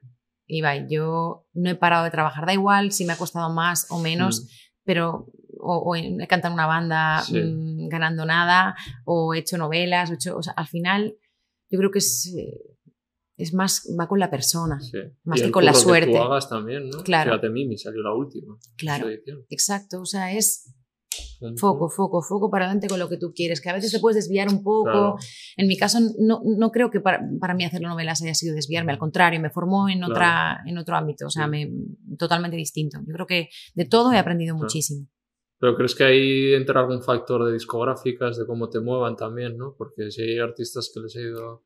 Para empezar, hay que eh, mejorar tu talento, formar tu talento también, porque tener talento no lo es todo. Hay que, hay que ir cada día a más, a más, a más y ponerte metas y retos y, y todo. Las discográficas son muy importantes para muchas cosas, pero hay gente que ha estado también independiente, que le ha ido muy bien y no ha necesitado discográficas. Los contactos, primordiales. Sonar en radio, importante. Ah, no Estar en redes, o pero- sea, todo es importante. Pero yo creo que al final lo más importante es la predisposición, la ilusión, las ganas, el lucharlo y, y por algún lado mm, saldrá todo esto que estás ¿Quién sembrando. te gusta a ti más de todas las ediciones de Operación Triunfo? Que me digas, "Buah, me quedo con esta persona. Si tuviera que quedarme con alguien a nivel talento y personalidad es Manuel Carrasco. Otro que. Segundo. Exacto. Manuel para mí toda la vida ha tenido talento, no es porque ahora esté triunfando, toda la vida. Sí, batió un récord hace poco, vi, ¿no? De algún estadio. 75 mil y pico personas, una barbaridad. Manuel, aparte, es un ser muy bonito. Y tiene que ser Tiene un muy corazón muy guay. Tiene que- Claro, Si no, es imposible. claro, claro. O sea, do- doy Como por Bisbal, hecho que que lleva. dicen que es como enfermizo, ¿no? Bisbal también me gustaba mucho, me gustaba mucho su voz. Eh, cuando, cuando yo estaba en OT era como, wow, Bisbal, qué guay. Y has estado con ellos al Y final. sí, claro. sí, sí, tengo el placer, Jolín, de, de conocerlos porque al Mm. final hemos compartido muchos momentos y de verdad que doy fe que Manuel tiene todo, lo que, es- tiene todo lo que se merece en la vida y más que le llegará, porque aparte es súper buena persona. Y De tu edición, ¿quiénes estaban así que todavía. la Había un gente alemán conozca. que tenía mucho talento, El se llamaba Moritz, Moritz. ¿no? Me gustaba. Muy bien, como la cerveza. Moritz, eh, Daniel Zueras, que es el que quedó segundo, que cantaba Ajá. muy bonito, muy bonito, que él también estuvo en Lluvia de Estrellas, un luchador Sí. también de toda la vida. Eh, ¿Quién más? Había la Benjamina, Cris, que también está haciendo teatro aquí, Ajá. es muy buena actriz además, súper linda. Eh, Mercedes, que también estuvo en un, en un grupo de, que se llamaba Los Super Singles, que estaba en el programa este Qué tiempo tan feliz. O sea, Maite, que, está, que sigue currando, cantando. La mayoría siguen currando Sí. como cantantes. Otros le cogieron un poco de, de tirria. Claro, pero- es que eso igual de repente te metes ahí y dices, pues no me gusta esto. No, No, claro, claro, por Sí. eso, por eso, por eso. Pero la mayoría, de verdad, que con ellos, además tenemos un grupo que se llama Adelante. Eso te iba a preguntar. ¿Hay grupo de WhatsApp? Es lo que pregunto aquí Sí, hay siempre. grupo, hay grupo, Hay mira, grupo. te lo voy a enseñar. Te voy a Se llama. Adelante. Se llama Adelante. Para que luego digan, no, es que he mentido. A ver, a ver, verificación. 15. Me puedo contar, ¿eh? Y aquí estamos. A ver si alguno no está. Me suena alguno. Me suena. Ah, y está Leo. Claro, Leo Segarra, de Valencia. Que ese hizo un papel en Los Serranos, no me acuerdo todavía. Ah, es verdad. Y, y Fíjate, también es que- hizo una serie. Fíjate lo friki. ¿Eres un friki? ¿Te sabes todos los personajes? Pues mira, qué bien que seas conocedor de esas cosas, porque hay Sí. gente que probablemente no lo sepa y gracias a personas como tú lo saben. Eso es buenísimo. Y te, o sea, tenéis, bueno, con unos Sí. más que con otros. Pero, No, no, pero hablamos siempre todos, ¿eh? Y, y nos tenemos mucho cariño, nos queremos un montón. Claro. De verdad que sí. Sí. ¿Hacéis alguna juntada? O... Eso es lo que tenemos pendiente. Claro. Después de la pandemia, Claro, sí. Grabamos, volvimos a grabar al adelante para colgarlo ¿Ah, sí? porque tú imagínate, acuérdate que en plena pandemia las redes eran la vida para Ya. todo el mundo. Se hacían conciertos online y todo. Ojo lo que hemos vivido, ¿eh? Ostras, sí, sí. Yo, yo lo pienso ahora y digo, los han tenido encerrados durante ¿cuánto tiempo? Claro. Muchísimo Sí. tiempo. Y hemos tenido que, pues eso, hacíamos canciones, colgábamos canciones en la en, la, Qué guay, en las plataformas. hay otras ediciones que tampoco tienen mucho, pero... Vale, y de estas últimas ediciones, ¿con quién te mola que dices, joder, me gusta mucho esta chica, este chico? De estas últimas ediciones.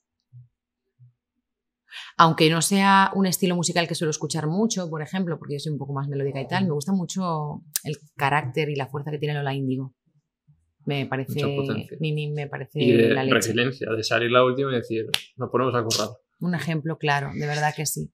Sí, con ella me quedaría, yo Mm. creo. Y de estos programas, ¿te molaría ir a alguno de estos de, yo qué sé, de la voz, como coach? Hombre, Te, te pega muchísimo. me encantaría. Sí. Me encantaría, me encantaría. Yo creo que llegará el momento, Sí, ¿no? seguro. Algún Claro día que sí. llegará. A veces tienes que pasar experiencias y vivir y todo para, para poder eso, asentarte como, como jurado. Es una responsabilidad porque al final, Claro, le dices que no. bueno, ya acabo de salir de un programa. decir en su momento. Sí, acabo de terminar de grabar un programa ahora claro. de Ah, claro, ya jurado. estás en un tal show. Sí, sí, sí.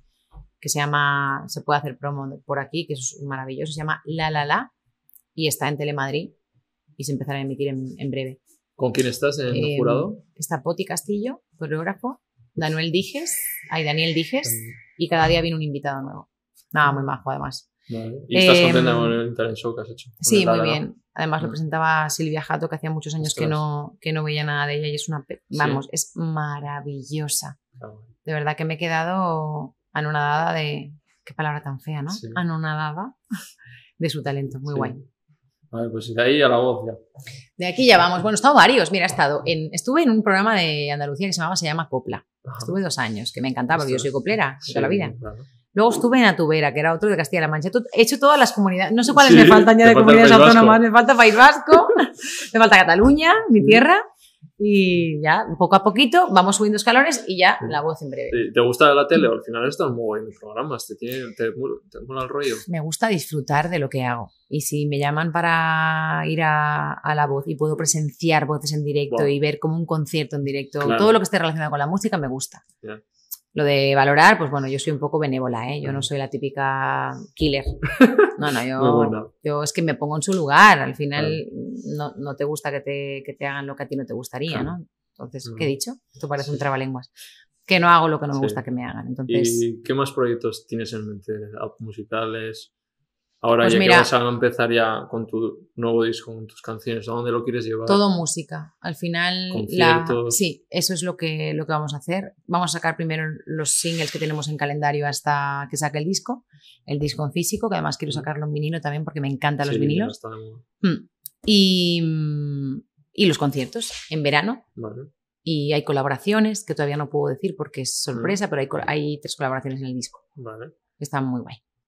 Ahora pienso y digo, joder, tú tienes unos fans que llevan ahí pico pala desde mucho tiempo. O sea, todavía tendrás han ahí estado un- esperando cuatro años, pobres, que no he sacado Claro. nada. Que me decían, ¿cuándo vas a lanzar? Claro. Tengo un grupo yo, que está la Sí. presidenta del Club de Fans, Ostras, Nora, que es maravillosa, además es argentina. Sí. Sí, que lleva muchos años ahí apoyándome a muerte. Estará viendo esta Y- entrevista seguro. claro, Sí, hombre, gente. claro. Y de verdad que, que se lo agradezco. Les agradezco mucho a todos, porque aunque suene atópico, como he dicho antes, Son los el que fenómeno fan- todo el día, ¿no? sí, sí. Y hablo de la gente en general, no Mm. solamente los fanáticos Sí. de Elena Gómez como tal, sino la gente que te Claro. escribe un comentario bonito, la gente que te recuerda, que no abandones, que Claro.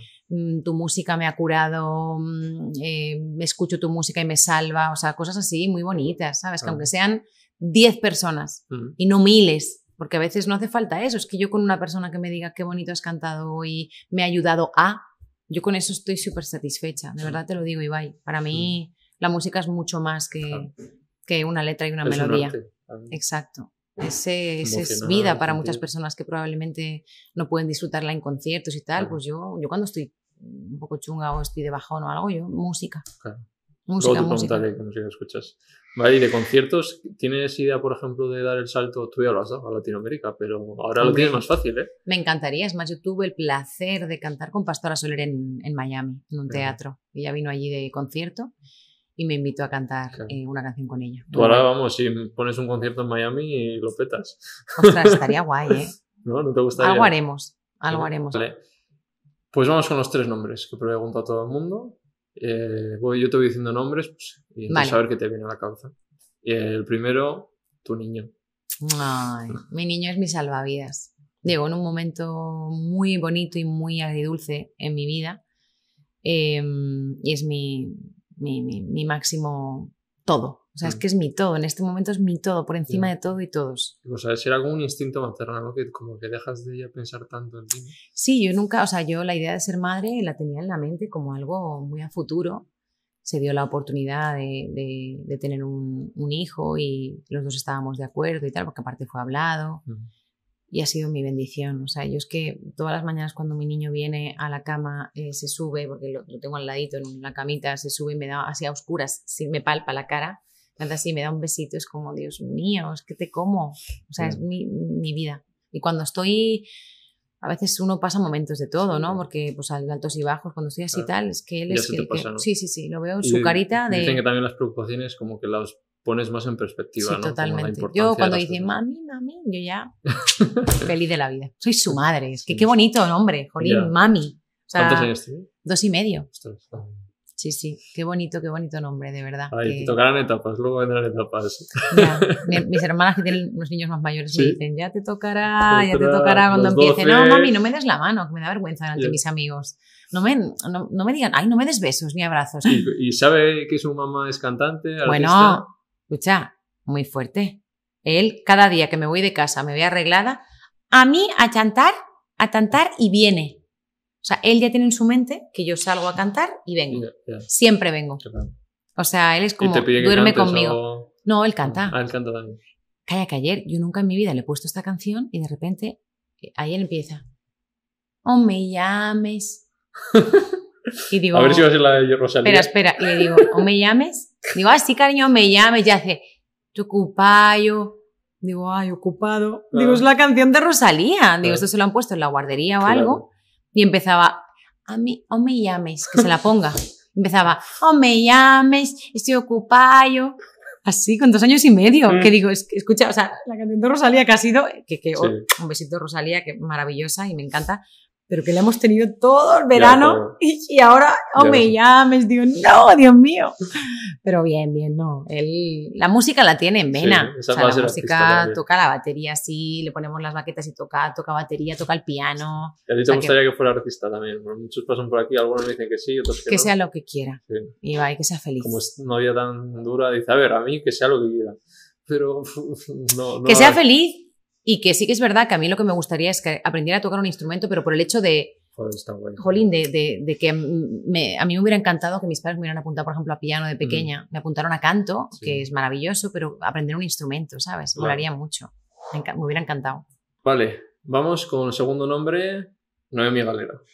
Uf, mi galera fue No mami, igual casi, ¿no? Sí. Que Yo le llamo mami, de Le hecho. llaman mami también. mi salvadora de la vida, mi, mi trampolín a lo que yo quería dedicarme. Probablemente, y te digo más, no sé lo que hubiera pasado en mi vida, pero probablemente si Noemí no hubiera pegado esa pegatina, yo seguiría trabajando y estudiando música y tal, pero es que Te dio la oportunidad. me dio la oportunidad, la primera oportunidad de mi. Es vida. que- No, no, la yo fui la Sí. primera preseleccionada. Yo era la número 5 en entrar, porque además me fui al Palau San Jordi Claro. a hacer cola con una tienda de campaña.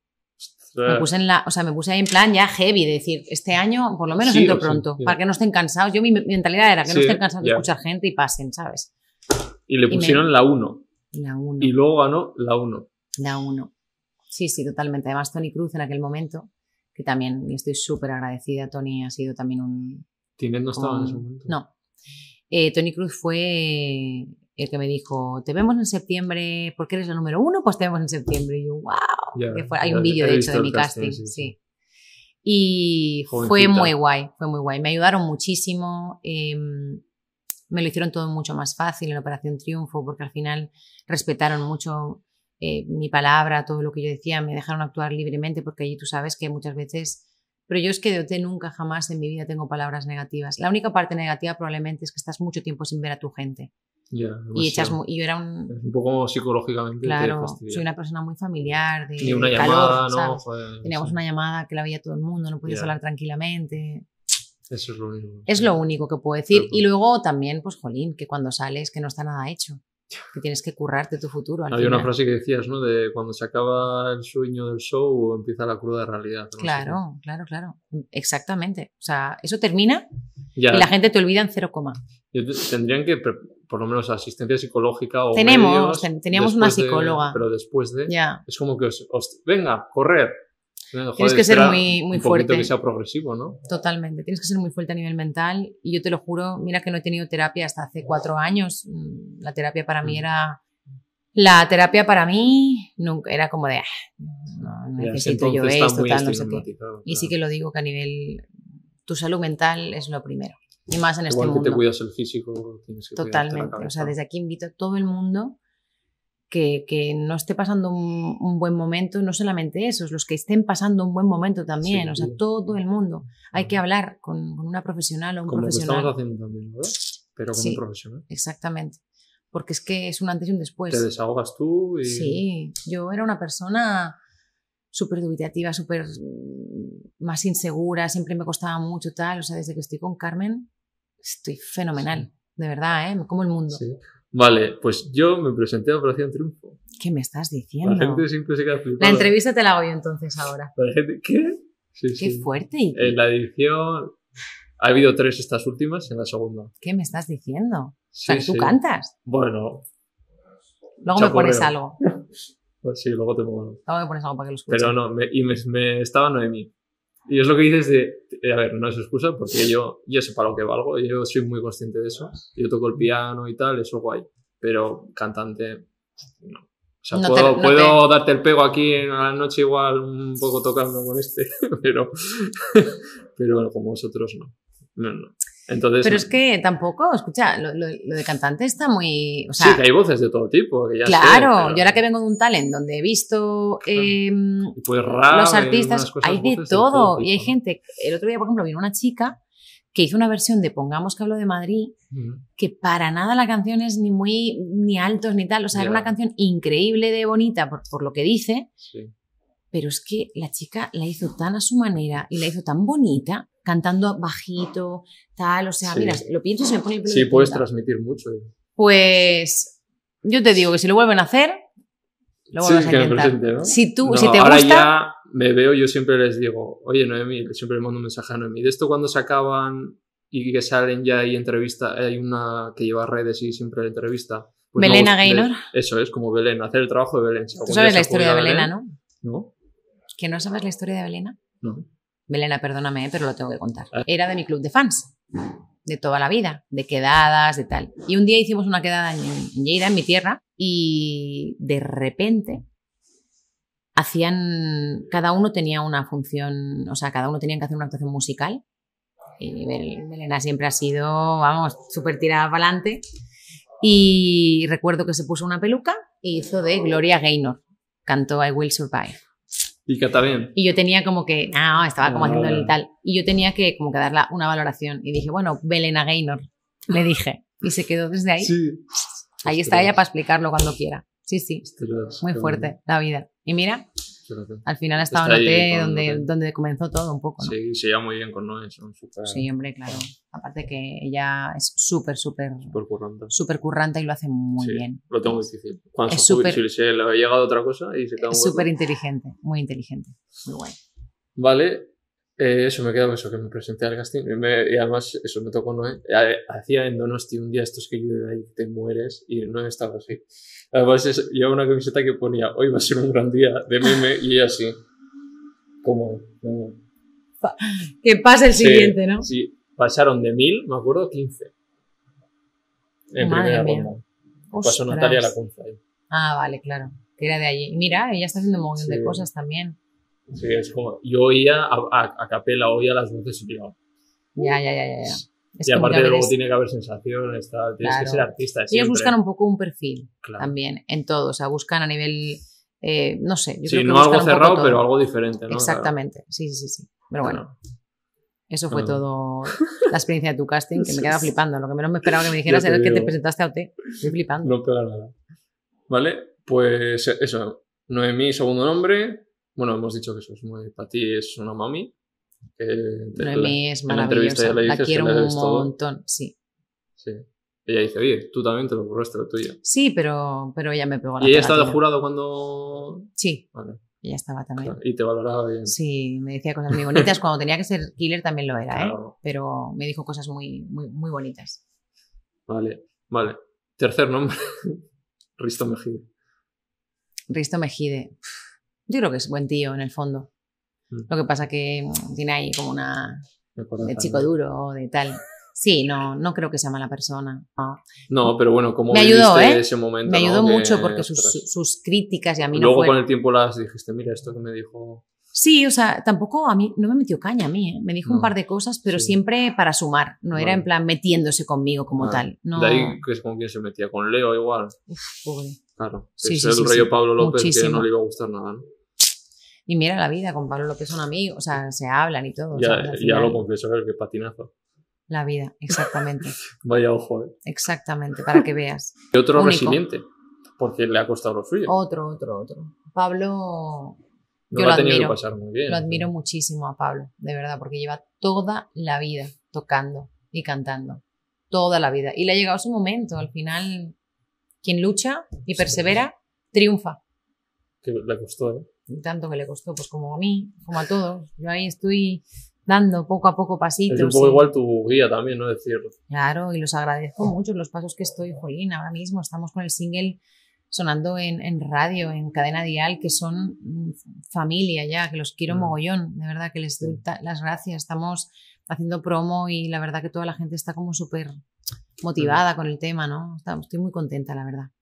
Estás en, un- en uno de tus mejores momentos. dirías. Estamos comenzando a estar en uno de los mejores momentos. Sí. Sí, sí, sí. Y estos cuatro años han sido un poco más. Sí, han sido complicados. He pasado momentos súper, súper duros a nivel personal. Mm.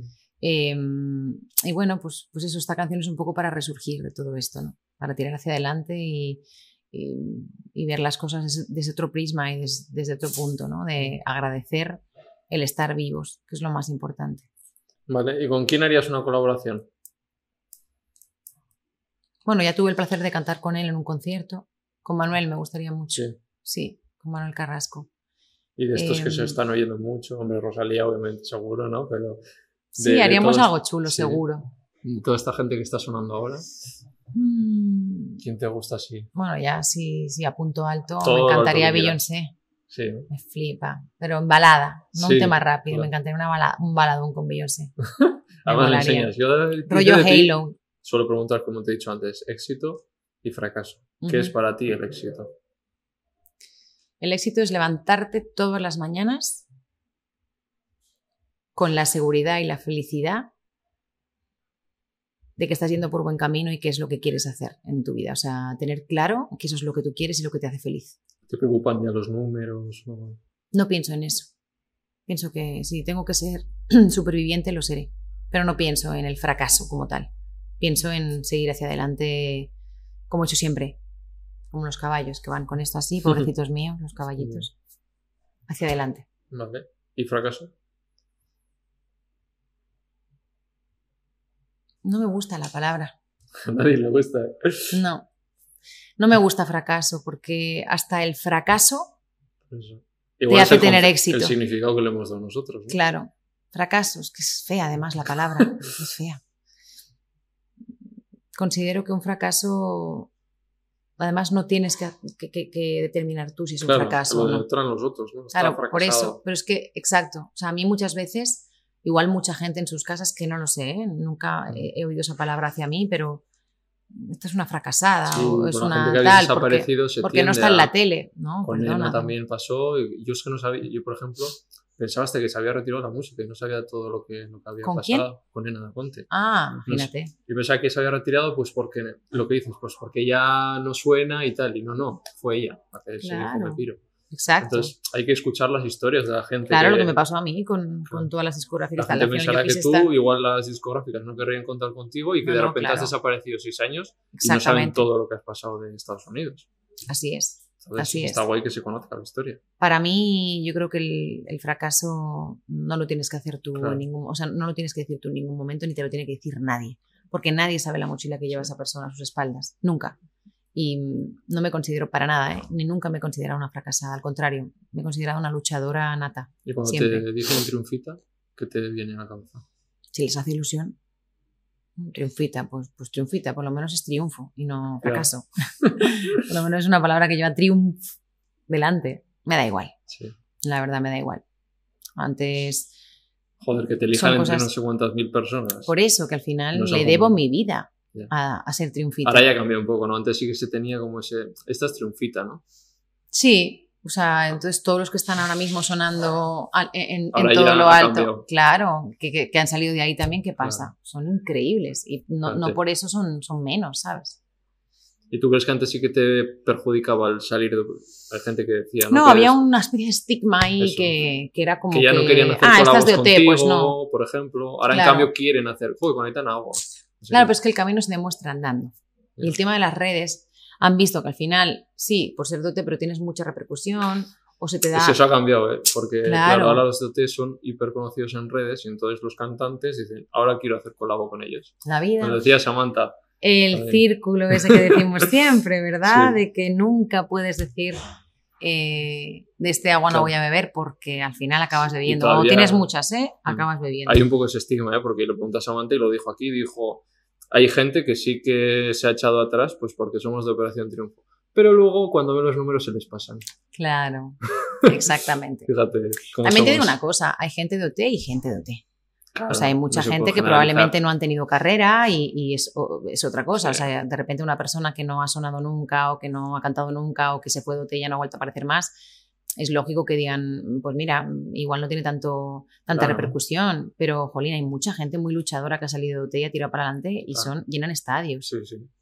Entonces, me está currando muchísimo. Yo ahora mismo estoy en WAG, en un musical, Claro. eh, WAG Show se llama, Ah, haberlo dicho, hombre, también. no sé. en IFEMA. Vale. Estoy currando ahí hace un año y es, porque por cierto tenéis que verlo. Ostras. Es que vais a alucinar. En ¿eh? es, no, no, no, Gua es otra movida. O sea, otra historia totalmente diferente a lo que ¿De qué va? tenemos nosotros conceptuado como, como musicales. Es un concierto Vale. de dos horas con previa experiencia gastronómica y luego eh, discoteca. O sea, es que Ostras. alucinas. Vaya ti te encantaría. Ostras, No, sí, no, no, sí. es, una, es, es como entrar en un parque de atracciones. Vale. Igual. Un poco festivo, ¿no? También. Sí, exactamente. Uh, Este, si hay cerveza, vas, ¿no? Exactamente. Hay cerveza y buenísima además. No voy a decir la marca, pero una que me gusta mucho. Pues tres últimas preguntas. Una música favorita y serie favorita. Música favorita podría escuchar hasta la eternidad Freddie Mercury, Sí. toda mi vida. O sea, no me o canso. sea... Freddie Mercury, imagínate los grupos, ¿eh? y Mecano. Vale. O sea, son mis, mis dos Sí. grupos favoritos. De... ¿Con Ana Torroja te llevas? No la conozco, Ah, no tengo el placer de conocerla todavía.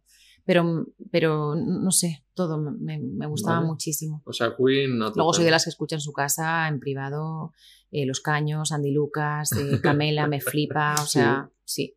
Lo escucho mm, porque me encanta escuchar esa música de Sí. antes. Todo lo que huela a antes, Eres un poco como dicen ahora boomer. Sí, no sé, no sé lo que es eso, pero... como pero- que te gusta lo viejo. Como... Ah, vale. Es que la música ahora no me gusta. Lo... Me gusta la buena música.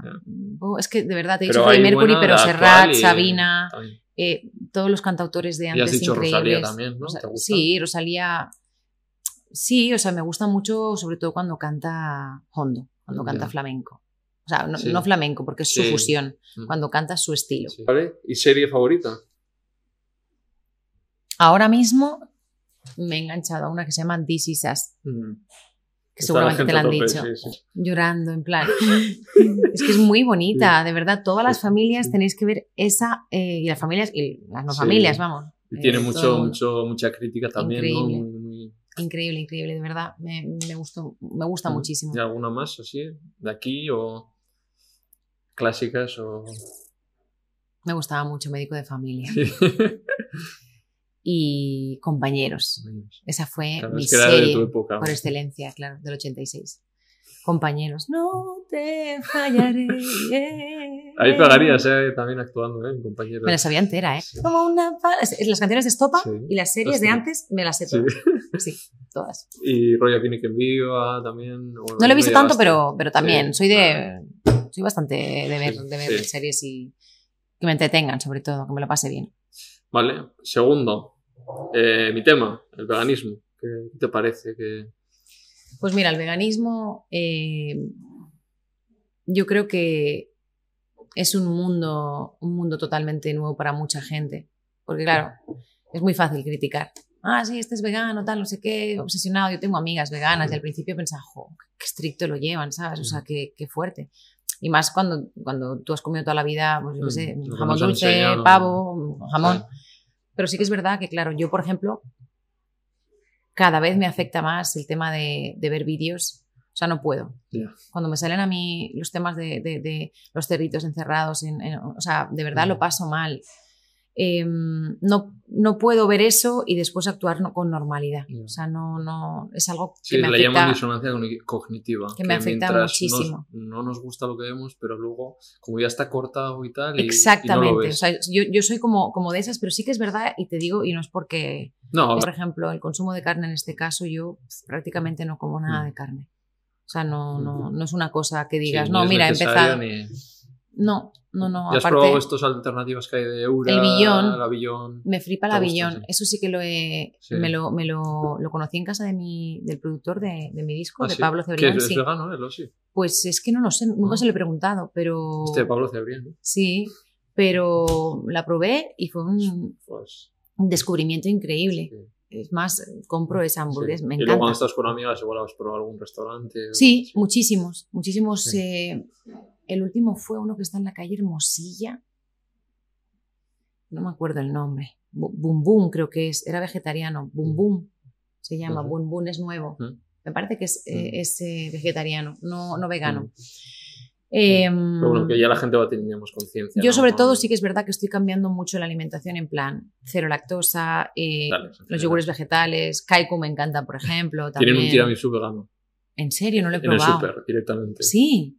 Sí. Ostras, Algún día lo probaremos aquí. Y eh, el otro día mm, estrené mis primeras tapas Ah, eh, veganas. ah, vale. Las estrené por primera vez. Sí. Chicos, esto no es cuero ni nada, esto No, es tela no. normal, ¿eh? ¿Y tú, eh, ¿Te gusta la moda y todo eso? Sí, me Sí. gusta, me gusta mucho. y ya está cambiando también, ¿no? Está El mucho tema cambiando. Yo es que la mayoría de, de lo que tengo es en mi casa, lo que tengo es polipiel. Claro, A mí me sorprende mucho cuando voy a las tiendas el olor a cuero, tío. ya. Es que huele a Sí, cuero, hue- huele a animal, Que ya ¿sabes? es como si podemos Es como la carne, daño. sabe animal. Entonces, como que te tira un poco para, Mm. para atrás, ¿no? Sí, tú te ves igual en un futuro. Bueno, el polipiel huele a plástico también, ¿eh? O sea, que Sí. tampoco es que tenga muy buen olor, pero, pero es ese olor de, Mm. de- de decir, "Host- hostia, que fue? Te hace más consciente. Es lo que tú dices. Cuando no eres consciente de nada y te ponen la comida en el plato, no piensas. Claro. Pero si tienes que pensar, Si ya lo ves, lo que dicen los vídeos. si, si te digo yo, el otro día en la zona que vivo hay muchas ardillitas, en los Ah, árboles. Sí. sea, eso, no te puedo decir que me hizo el día, pero, pero, pero, pero me puso muy triste. Ya. O sea, una ardillita en el suelo ahí mm, sin vida, ¿sabes? Era como... Es que él trabaja en un santuario en el que yo he estado, un santuario de animales rescatados de granjas y de todos estos sitios. no sé. Ay. Y hay corderitos, pues que la industria no quiere y los abandonan o los tiran en las basuras. No te creo, Dios mío. y entonces los rescatan y hacen una labor de... No copón. puedo, yo con el tema de los animales no puedo. jabalís también. Yo porque soy igual que mi madre, o sea, eh, era ver un animal.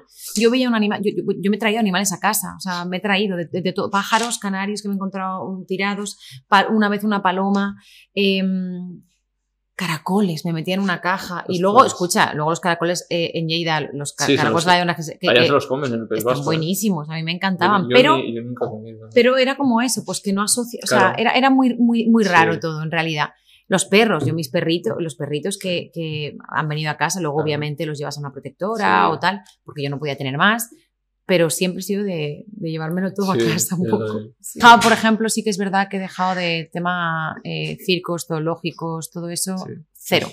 Es- un sitio donde sí que suelo ir, que no sé, igual vosotros estáis en contra y lo Mm. tenéis que contar, pero que están bastante en libertad es Safari, Madrid, que están como sueltos por ahí. ¿Tú conoces? Pero igual los, tiene, igual los tienen ahí también pobres, ¿no? Sí. Sí.